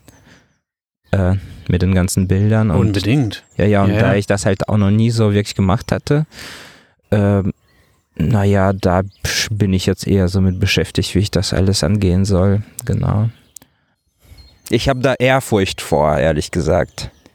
Weil ich mir denke, scheiße, so viel Arbeit reingesteckt, das muss doch gut werden. Wie soll ich das hinbekommen? Das wird auch gut. Also ich finde das total faszinierend, wie wenig ähm, Selbstbewusstsein du da jetzt hast, weil das ist für mich eine der besten Serien der letzten Jahre irgendwie. Du hast gerade einen WordPress Photo Award für ein Bild aus der Serie gewonnen. Also. Ja, ja, vielen Dank auf jeden Fall. Aber da, das ist halt das Ding, weil das ein Fotobuch ist ja erst nochmal was ganz anderes als äh, irgendwie diese Serie erstmal zu fotografieren oder auch Einzelbilder. Und da äh, allein das Cover auszusuchen, das ist, weil ich kenne ja viele Leute und ich kenne mich auch selbst mit den Kühen, wo ich mir teilweise denke, ach Mist, hätte ich doch lieber das Bild genommen oder mhm. und ja, das ist halt natürlich alles und ob das ja am Ende irgendwie der Verlag aus, ah, das ist, ist ja jetzt auch egal erstmal. Mhm. Aber nur so als Tipp, ich habe von, von anderen Fotografen, die erfolgreich Bücher rausgebracht haben, äh, gehört, man soll es auf keinen Fall versuchen. Es geht ja heutzutage alles, das irgendwie zu sagen, ach, das mache ich selbst, das layoute ich selbst, ich bin ja, da irgendwie genau. Nee, such dir Leute, die Erfahrung damit haben und dir helfen können, da wirklich ein wirklich großartiges Produkt draus zu machen. Also ich habe ja die Kühe sozusagen auch ähm, also mit Wolfgang Zorborn mhm. auch ähm, editiert zusammen viel und dann am Ende nochmal selbst ein bisschen Hand angelegt und das war vielleicht auch so ein bisschen jetzt im Nachhinein der ja, der Teil, wo ich denke, ja gut, da hätte man noch ein bisschen besser lösen können, aber ja, ich, ja, ich bin schon entspannt. Also ich, ich, ich finde auch nicht, ja, das muss jetzt nächsten Monat kommen oder so. Hm. Also, was soll das denn? Das läuft jetzt eh alles nicht mehr weg. Stimmt. ja, ja, ja. Das ist ja auch eine, eine, ein Projekt, das ist ja nicht, nicht total zeitaktuell. Ich glaube, Kriege wird es leider auch in zehn Jahren noch geben. Ja, genau, wobei das ist auch lustig, dass ich damals mir schon gedacht habe, oh, oh Gott, ey, weil die ganzen Unternehmen, die äh, da, da ausstellen, das sind ja äh, teilweise oder ganz viele von denen sind auch im zivilen Sektor. Das heißt, wir alle kaufen von denen Sachen ein mhm. oder fliegen mit deren Flugzeugen oder fahren mit deren Aufzügen. Und das ist in jedem Land so. Also das ist genau vielleicht auch der Punkt, den, den, der, den ich auch spannend fand bei dem Thema, dass es ja letztendlich ähm, irgendwie äh, alles so vernetzt ist. Und ich dachte mir, also wenn diese Waffenmessen nicht mehr stattfinden sollen, dann äh, müsste die Welt sich eigentlich komplett verändern und das haben wir jetzt. Jetzt finden die nicht statt. Mhm. Die Welt ist, hat sich total verändert erstmal. Und äh, ja, das ist halt ein spannender Punkt. Und überhaupt die Waffen sozusagen, was für eine Bedeutung die in der Menschheitsgeschichte gehabt haben. Und ähm, ja, das, ich, ich sehe das gar nicht so einseitig, aber natürlich, was dann am Ende an sozusagen Output rauskommt, dass die bei eben Leuten landen, die sie eigentlich nicht be bekommen dürften mhm. und wie die Firmen das versuchen, alle Embargos zu umgehen und dass es ja auch wunderbar klappt, das ist halt auch nochmal die, ne, ja, nun Ding eigentlich. Mhm. Hm, ich habe ja vorhin schon gesagt, ich habe, oder habe hab ich es gesagt, ich weiß es gar nicht, aber ich habe den Eindruck, du hast eine, eine ganz eigene, besondere Sicht auf die Gesellschaft, auf die Dinge. Und die hast du auch in eine weitere Serie von dir einfließen lassen. I've never been to Russia, oder wie heißt sie? I've never been to Russia. To Russia, genau. Hm, glaubst du, deine Herkunft, du bist ja in St. Petersburg geboren und mit zwölf Jahren nach, wohin seid ihr gezogen? Dortmund direkt, Dortmund. oder? Nach Dortmund. Hat das Einfluss darauf, dass du so in zwei Gesellschaften einmal so hin und her geworfen wurdest, dass du anders auf die Gesellschaft guckst, auf deine Umgebung, auf ähm, oder ist das jetzt verkompliziert? Nee, ich glaube schon, dass da was irgendwie dran ist, weil also oder zumindest interessiere ich mich halt auch für die sozialen, also gesellschaftlichen, politischen Zusammenhänge irgendwie hier und da und irgendwie hängt eh dann alles so ein bisschen zusammen, aber da ist es halt nochmal, gibt es noch ganz andere Themen, weil irgendwie, äh, also, aber es ist lustig tatsächlich, weil das, die Serie habe ich ja in, ähm, für die äh, Jobsfahrt Masterclass gemacht von Mhm. World Press Photo letztes Jahr. Und äh, da, ähm, den Titel hatte ich auch noch gar nicht. Ich hatte mir irgendwie überlegt, Generation P, weil es gibt halt so einen Roman von einem russischen äh, Schriftsteller, was ich ganz gern mag. Und äh, dann P halt steht ja schon für Putin irgendwie auch und so. Aber dann hatte ich die Diskussion mit äh, bei dieser Masterclass. Ach du meine Güte, war das eine Wespe? Ich glaube, es Also, war nur ein Schmetterling, der Gott dich sei- hier gerade Schmetterling hat. gibt's doch jetzt gar nicht. Nee, rennt auf Waffenmessen rum und äh, Nee, ich bin also genau, das ist genau. Die Waffenmessen sind ja eben auch äh, der totale Gegensatz zu einem Krieg. Deswegen, ich würde auch, glaube ich, nie.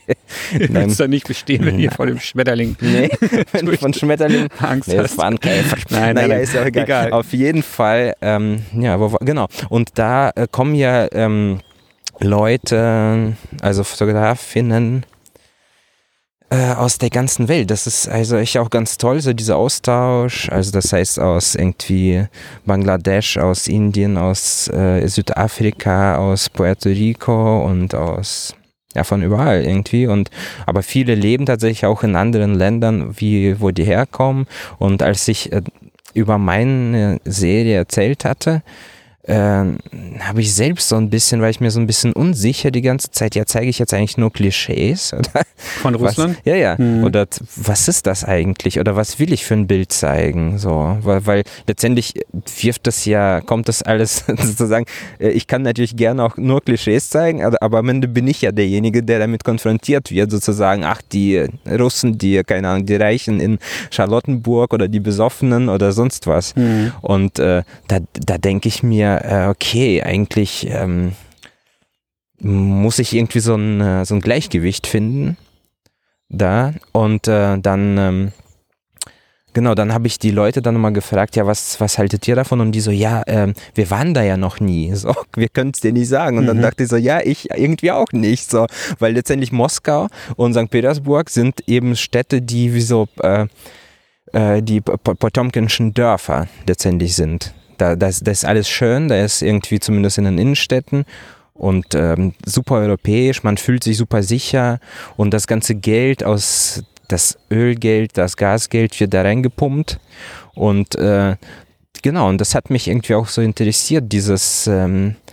naja, diese eben auch diese Veranstaltungen, diese Massenveranstaltungen und ähm, da spielt ja die Religion nochmal eine andere Rolle und wird von, von der Politik irgendwie ähm, ganz anders nochmal unterstützt. Und dieser Kult des Sieges, ähm, was jetzt ähm, in zwei Tagen wäre ich ja auch wieder wahrscheinlich dahin geflogen, aber Mhm. das ist jetzt so ein bisschen, und da ist ja dieses ähm, äh, unsterbliche Regiment. Also das heißt, äh, die marschieren mit, äh, mit Bildern der äh, Vorfahren, die gekämpft haben, aber es ist halt leider auch zu so einer politischen Veranstaltung verkommen, Mhm. wo die Leute auch gar, zum Teil gar nicht mehr wissen, was das für Bilder sind und also so total wirsch. Und äh, ja, das hat mich so ein bisschen interessiert, diese, diese, dieser Mix und ich meine, dass die Stadt ist ja auch ähm, total wirsch auch und so. ja und das äh, genau und dann dachte ich mir ja eigentlich bin ich auch noch nie so fast in einem Land gewesen. Und dann habe ich das so genannt. Ich fand es ganz lustig, ganz weil du bist ja in St. Petersburg aufgewachsen, zwölf Jahre, aber das ist so ein bisschen wahrscheinlich wie man in den USA sagt, New York und LA haben nichts mit den USA ja, zu tun? Ja, so ungefähr, klar. Mhm. Oder vielleicht, wenn du in Berlin nur bist, dann ist es ja auch nicht ganz Deutschland oder ja. auch in, in, Dortmund. Aber das geht so vielen, glaube ich. So, ich war ja auch in anderen Städten, aber ich war, glaube ich, noch nie in Sibirien. Äh, ist ja auch egal. Auf jeden Fall, was ich sagen will, äh, es war auch, glaube ich, ganz schön, mal was Neues zu starten, weil ich habe ja diese Waffenmessen ja sehr viel auch fotografiert und da war es mal schön, ähm, eben von Null anzufangen und zu gucken, ja, kann ich denn auch mal was so ein bisschen aus diesem Messending ausbrechen und hm. Verstehe. Ähm, wir, wir nähern uns dem Ende. Habe ich dir eben gerade in, in der Pause schon angedroht. Da mich ja dein Blick auf die Gesellschaft so interessiert. Und ich glaube, du hast eine starke Meinung zu dem, was jetzt gerade hier so passiert in den letzten Wochen und so weiter. Ähm, wie siehst du das gerade, Corona, um das böse C-Wort jetzt doch nochmal gesagt zu haben? Ähm, oh. Wie siehst ja. du es in der Fotografie? Verändert sich was? Wie, wie? Ich glaube, in der Fotografie verändert sich alles äh, so weit, dass äh, alles mittlerweile als äh, Corona Diaries bezeichnet werden kann. Mhm. Das ist, glaube ich, ein ganz spannender Punkt, wo ich auch so ein bisschen auf, also erst auch äh, fotografiert hatte und so letzter Zeit so ein bisschen weniger motiviert war. Dann, äh, was ich ganz lustig doch fand, hatte ich mich einmal in Klopapier eingewickelt, um ein aktuelles Profilbild auf Facebook zu machen und habe das Bild jetzt, glaube ich, in zwei, drei Ländern veröffentlicht und dann schon gar nicht so schlecht Geld mit verdient. und das fand ich eigentlich ganz schön. Aber klar, also das ist echt super schwer einzuschätzen, was jetzt Sache ist, weil ähm, ja, das ähm, da, hat, da hat man, glaube ich, einfach zu wenig Abstand zu dem Ganzen ähm, weil ich kriege das zum Beispiel auch mit, was in, in, in Russland passiert. Da wurde das eher alles unter den Teppich gekehrt, Zeit, lange Zeit. Dann äh, hier eigentlich hieß es ja auch lange Zeit, ja, Masken kein, äh, machen keinen Sinn und so weiter und so fort. Es gibt überhaupt keine Gefahr. Und ich hatte das so ein bisschen am Rande schon mitbekommen, weil ich im Februar nach Indien geflogen bin über Moskau und da waren auch schon alle Masken weggekauft am Flughafen, mhm. weil ich mir schon dachte, okay, vielleicht mal eine Maske mitnehmen. Und das ging schon. Also ich habe noch welche bekommen irgendwo im, im Keller, gab es noch eine kleine Apotheke. Aber in, in, und das haben angeblich chinesische Touristen alle eingekauft. Ja, ich, ich, ich habe das mal, glaube ich, in einem Inter bei GQ musste man auf der Website hatten ja auch so eine ähm, Corona Diary mäßig, aber mhm. eigentlich mit ganz äh, spannenden Leuten und äh, da sollte man auch irgendwie so ein Statement abgeben und ich habe geschrieben, ja, irgendwie, dass die Lage ziemlich surreal ist. Das heißt, äh, platt gesagt, gehe ich äh, tagsüber Klopapier äh, äh einkaufen und äh, wickle mich dann abends damit ein oder stecke es in einen Gitarrenkoffer, um mich dann über die Leute wie mich selbst lustig zu machen. Also, das ist schon auf jeden Fall so, eine, so ein Dualismus ist äh, ja. da vorhanden. Aber machst du dir Gedanken darüber, was das für dich vielleicht auch für deine Fotografie später heißt? Weil ich glaube, Messen, das wird so schnell nicht wieder aufgemacht werden, oder? Ach ja, also das ist ja, das ist tatsächlich äh, schwer abzusehen, was da jetzt kommt. Wahrscheinlich werden wir noch ganz andere Sorgen haben, als dass es keine Messen nee, mehr nee, gibt. Aber, genau, ich, das ist jetzt natürlich nur so ein, so ein, kleiner Bereich oder Parteitage werden gerade digital abgehalten und so weiter.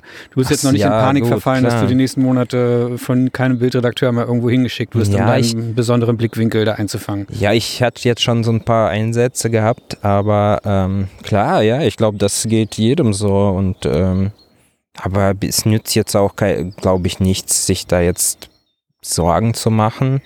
Also ich, ich fand es schon erstaunlich, dass man tatsächlich dann auf einmal Geld bekam vom Staat. So. Mhm.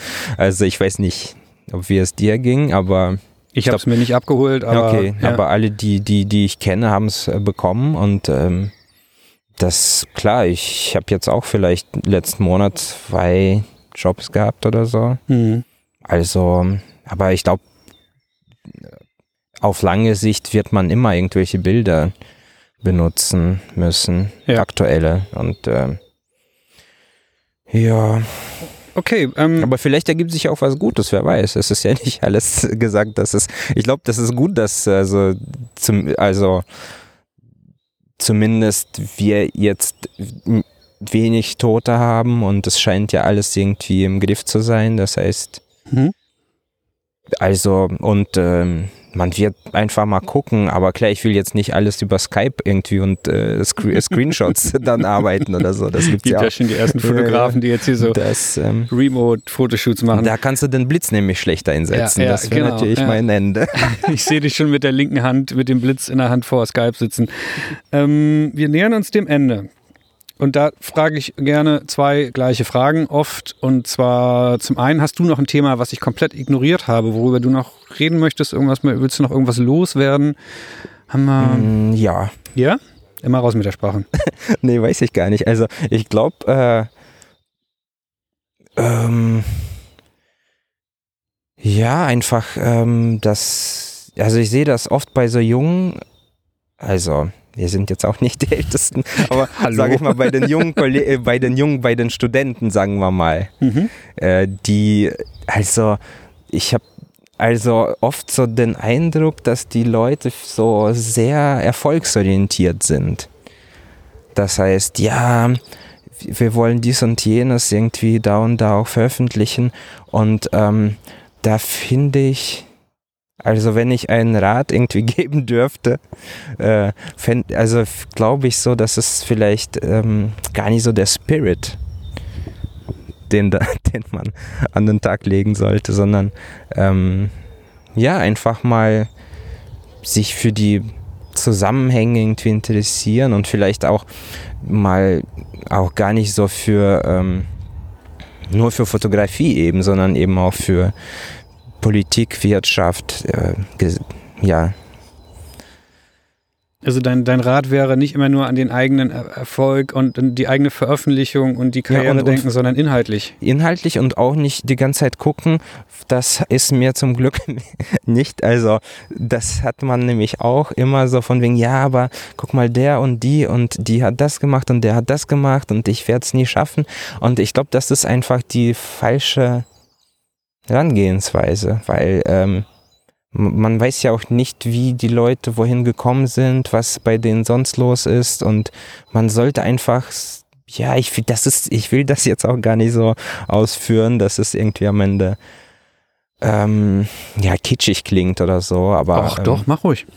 Äh, niemals. Ja, aber nämlich dieses, das Kitschige versuche ich ja schon in der Fotografie eigentlich mit offenen Blende zu vermeiden. Aber ähm, ja, eben, ich habe das halt bei mir auch selbst gemerkt, dass äh, diese Zeit so mit den Kühen zum Beispiel, wo ich einen recht beschissenen Job hatte und jetzt auch nicht äh, die ganze Zeit äh, irgendwie für die Kühe gelobt wurde oder so, sondern ich dachte mir so, ja, wisst ihr was, ich mach's jetzt einfach. Ist mir jetzt auch egal, was da am Ende mit passiert. Ich würde es mir wünschen, dass es viele Leute sehen. Mhm. Aber es ging mir, ja, ja, es ging auch irgendwie um diese Kühe, so, wo ich auch sehr schade selbst finde, dass ich irgendwie das mit dem Vegan-Sein auch gar nicht so durchziehen konnte. Weil man wird einfach mit der Zeit auch irgendwie, ja, ver, ja vergisst oder blendet Sachen aus.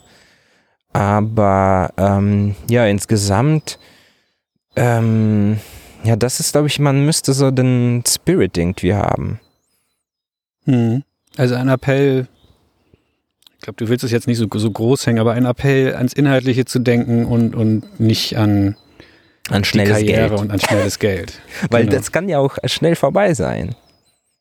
Aber das, also ich glaube, das ist, aber ich hoffe, das geht vielen so. Wenn ich jetzt eine Zeit lang keine Bilder mache, dann geht es mir einfach schlecht. Das heißt, ich Mhm. will, ich gehe vor die Tür und ich mache irgendwas. So. Mhm. Hast du die Weil- Kamera eigentlich immer dabei, oder? Ähm, Bist du so ein nicht, klassischer- Nicht, nee, nicht, nicht immer. Ich habe eine kleine zwar, manchmal dabei. Mhm. Aber nee, ich will auch mal abschalten und so. Ich würde jetzt wahrscheinlich nichts, was ich mit dem iPhone fotografiert habe, benutzen für Mhm. meine Sachen. Und oftmals will ich ja an bestimmte Orte kommen, um irgendeine Geschichte dann am Ende zu erzählen aus verschiedenen Puzzleteilen. Aber ähm, ja, äh, das ist einfach, ja, das gehört irgendwie dazu und ähm, das ist halt eben auch etwas so dieser Gedanke von, also was überhaupt kein Kommerz kann, so, sondern so Street einfach. Du Mhm. gehst irgendwo hin und du lässt, lässt einfach die Umgebung auf dich wirken und hältst es dann irgendwann fest oder also so, sowas ist schön. Wie hier im Wald. Nein, auf einer Messe ist es auch schön. Schön. Du, dann haben wir es auch, glaube ich, geschafft. Wir, wir haben schon wieder, ja, wir haben in der Sekunde auch die Zwei-Stunden-Grenze hier erfolgreich gesprengt. Wenn du nichts mehr loszuwerden hast, ich bin auch leer gefragt, dann würde ich an dieser Stelle, Nikita steht schweigend im Wald, gesenkten Blickes und äh, Ja, schade, ich habe noch was erzählt. nee, mir fällt jetzt spontan auch nichts ein. ich das denke, das- okay, ich ich denke, wir denk. haben auch eine Menge Spannendes von dir gelernt Ja, und ich mitgenommen. glaube, äh, das ist ja auch spannend, äh, wer jetzt von den ganzen Leuten überhaupt noch sozusagen zuhört nach den ich, zwei glaube, Stunden. ich glaube eine Menge. ja? Ja. Genau. Die meisten hören sich's komplett an. Das ist ziemlich verrückt. Anfangs haben mir viele Leute gesagt, mach keine zwei Stunden lang Podcast-Folgen, das hört keine Sau. Aber verrückterweise hören sie es. Und das ist doch, glaube ich, das größte Kompliment, was man den meisten Gästen oder allen Gästen dieses Podcasts machen kann, dass sie irgendwie genauso wie du was Spannendes bis zum Ende erzählen. Ja, es ist ja auch, übrigens ist mir eingefallen, äh, ich habe ja deinen Podcast auch in Moskau gehört, Mhm. während ich irgendwie für diese I've Never Been to Russia Geschichte Mhm. unterwegs war, irgendwie in der U-Bahn und äh, in Moskau City ist so eine, ja, ähm, Hochhaus, neue, Mhm. coole Siedlung. Ähm, so ein Business, ähm, ist ja auch egal, auf jeden Fall.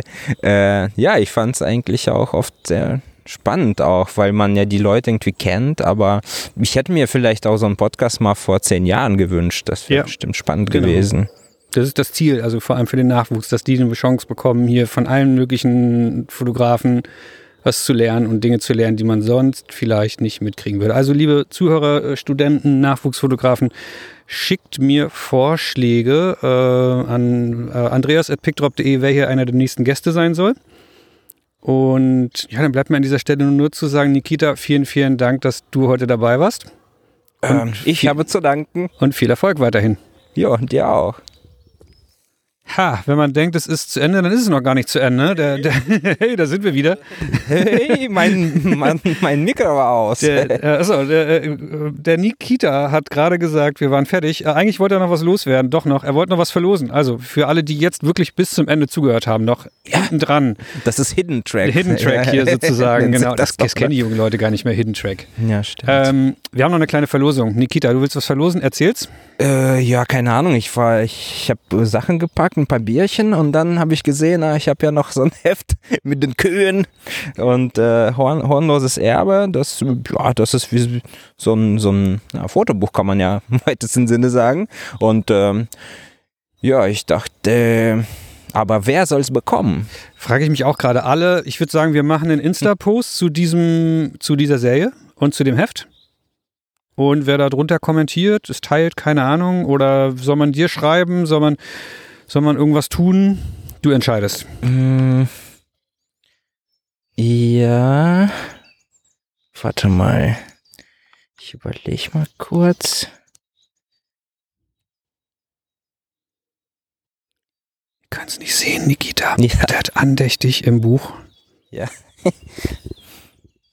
Vielleicht, äh, es gibt so ein Zitat, weil das Buch besteht aus Bildern, aber auch aus Zitaten von den Züchtern. Mhm. Und es gab sozusagen einen Züchter. Ah nee, warte mal, das ist ja noch besser. Ich weiß, was wir fragen werden. Ich erst, ich, erst wollte ich sagen, ja, wie ist der, weil der Züchter sagt, wir haben eine klare Vorstellung über den optimalen Hinterbeinwinkel. Jetzt wäre meine Frage gewesen, ja, wie ist denn der optimale Hinterbeinwinkel einer Kuh? Das finde ich eine ne wunderschöne äh, Preisfrage. Also, liebe Zuhörer, äh, schreibt's in die Kommentare unter dem Instagram-Post äh, auf, uns auf der Seite, wo es um die Kühe geht, da irgendwie Tag 3 unserer Instagram-Post von Nikita. Äh, schreibt uns drunter, was ist eure Vorstellung eines perfekten und optimalen Hinterbeinwinkels? Ja, ich, glaub- ich denke, das ist ganz gut, allerdings weiß ich selbst nicht so genau. Aber, ich finde, es ich passt glaube, mal darum wieder, geht es ja auch gar nicht. Es passt zu deiner Fotografie und wir haben das Absurde hier auf jeden Fall selbst bei der, beim, beim, bei der Verlosung wieder aufgegriffen. Also an dieser Stelle nochmal, Nikita, vielen, vielen Dank und jetzt haben wir es wirklich geschafft, oder? Juhu. ciao, ciao. Tschö. Das war's mit dieser Ausgabe des PickDrop Podcasts. Auf iTunes, Spotify, YouTube oder in deiner Lieblingspodcast-App findest du noch viele andere Folgen und kannst diesen Podcast abonnieren, damit du keine Folge mehr verpasst. Und natürlich freue ich mich, wenn du auch mein Bildübertragungstool PickDrop einmal selbst ausprobierst. Damit kannst du als Fotograf deine Bilder noch einfacher mit Kunden teilen und mit ihnen zusammen an deinen Fotoshootings arbeiten. Bildauswahlen, Feedback zu einzelnen Bildern sowie der Versand deiner fertigen Bilder werden damit zum Kinderspiel. Unter pickdrop.com kannst du dich jetzt ganz einfach anmelden und kostenlos loslegen. Vielen Dank fürs Zuhören, bis zum nächsten Mal.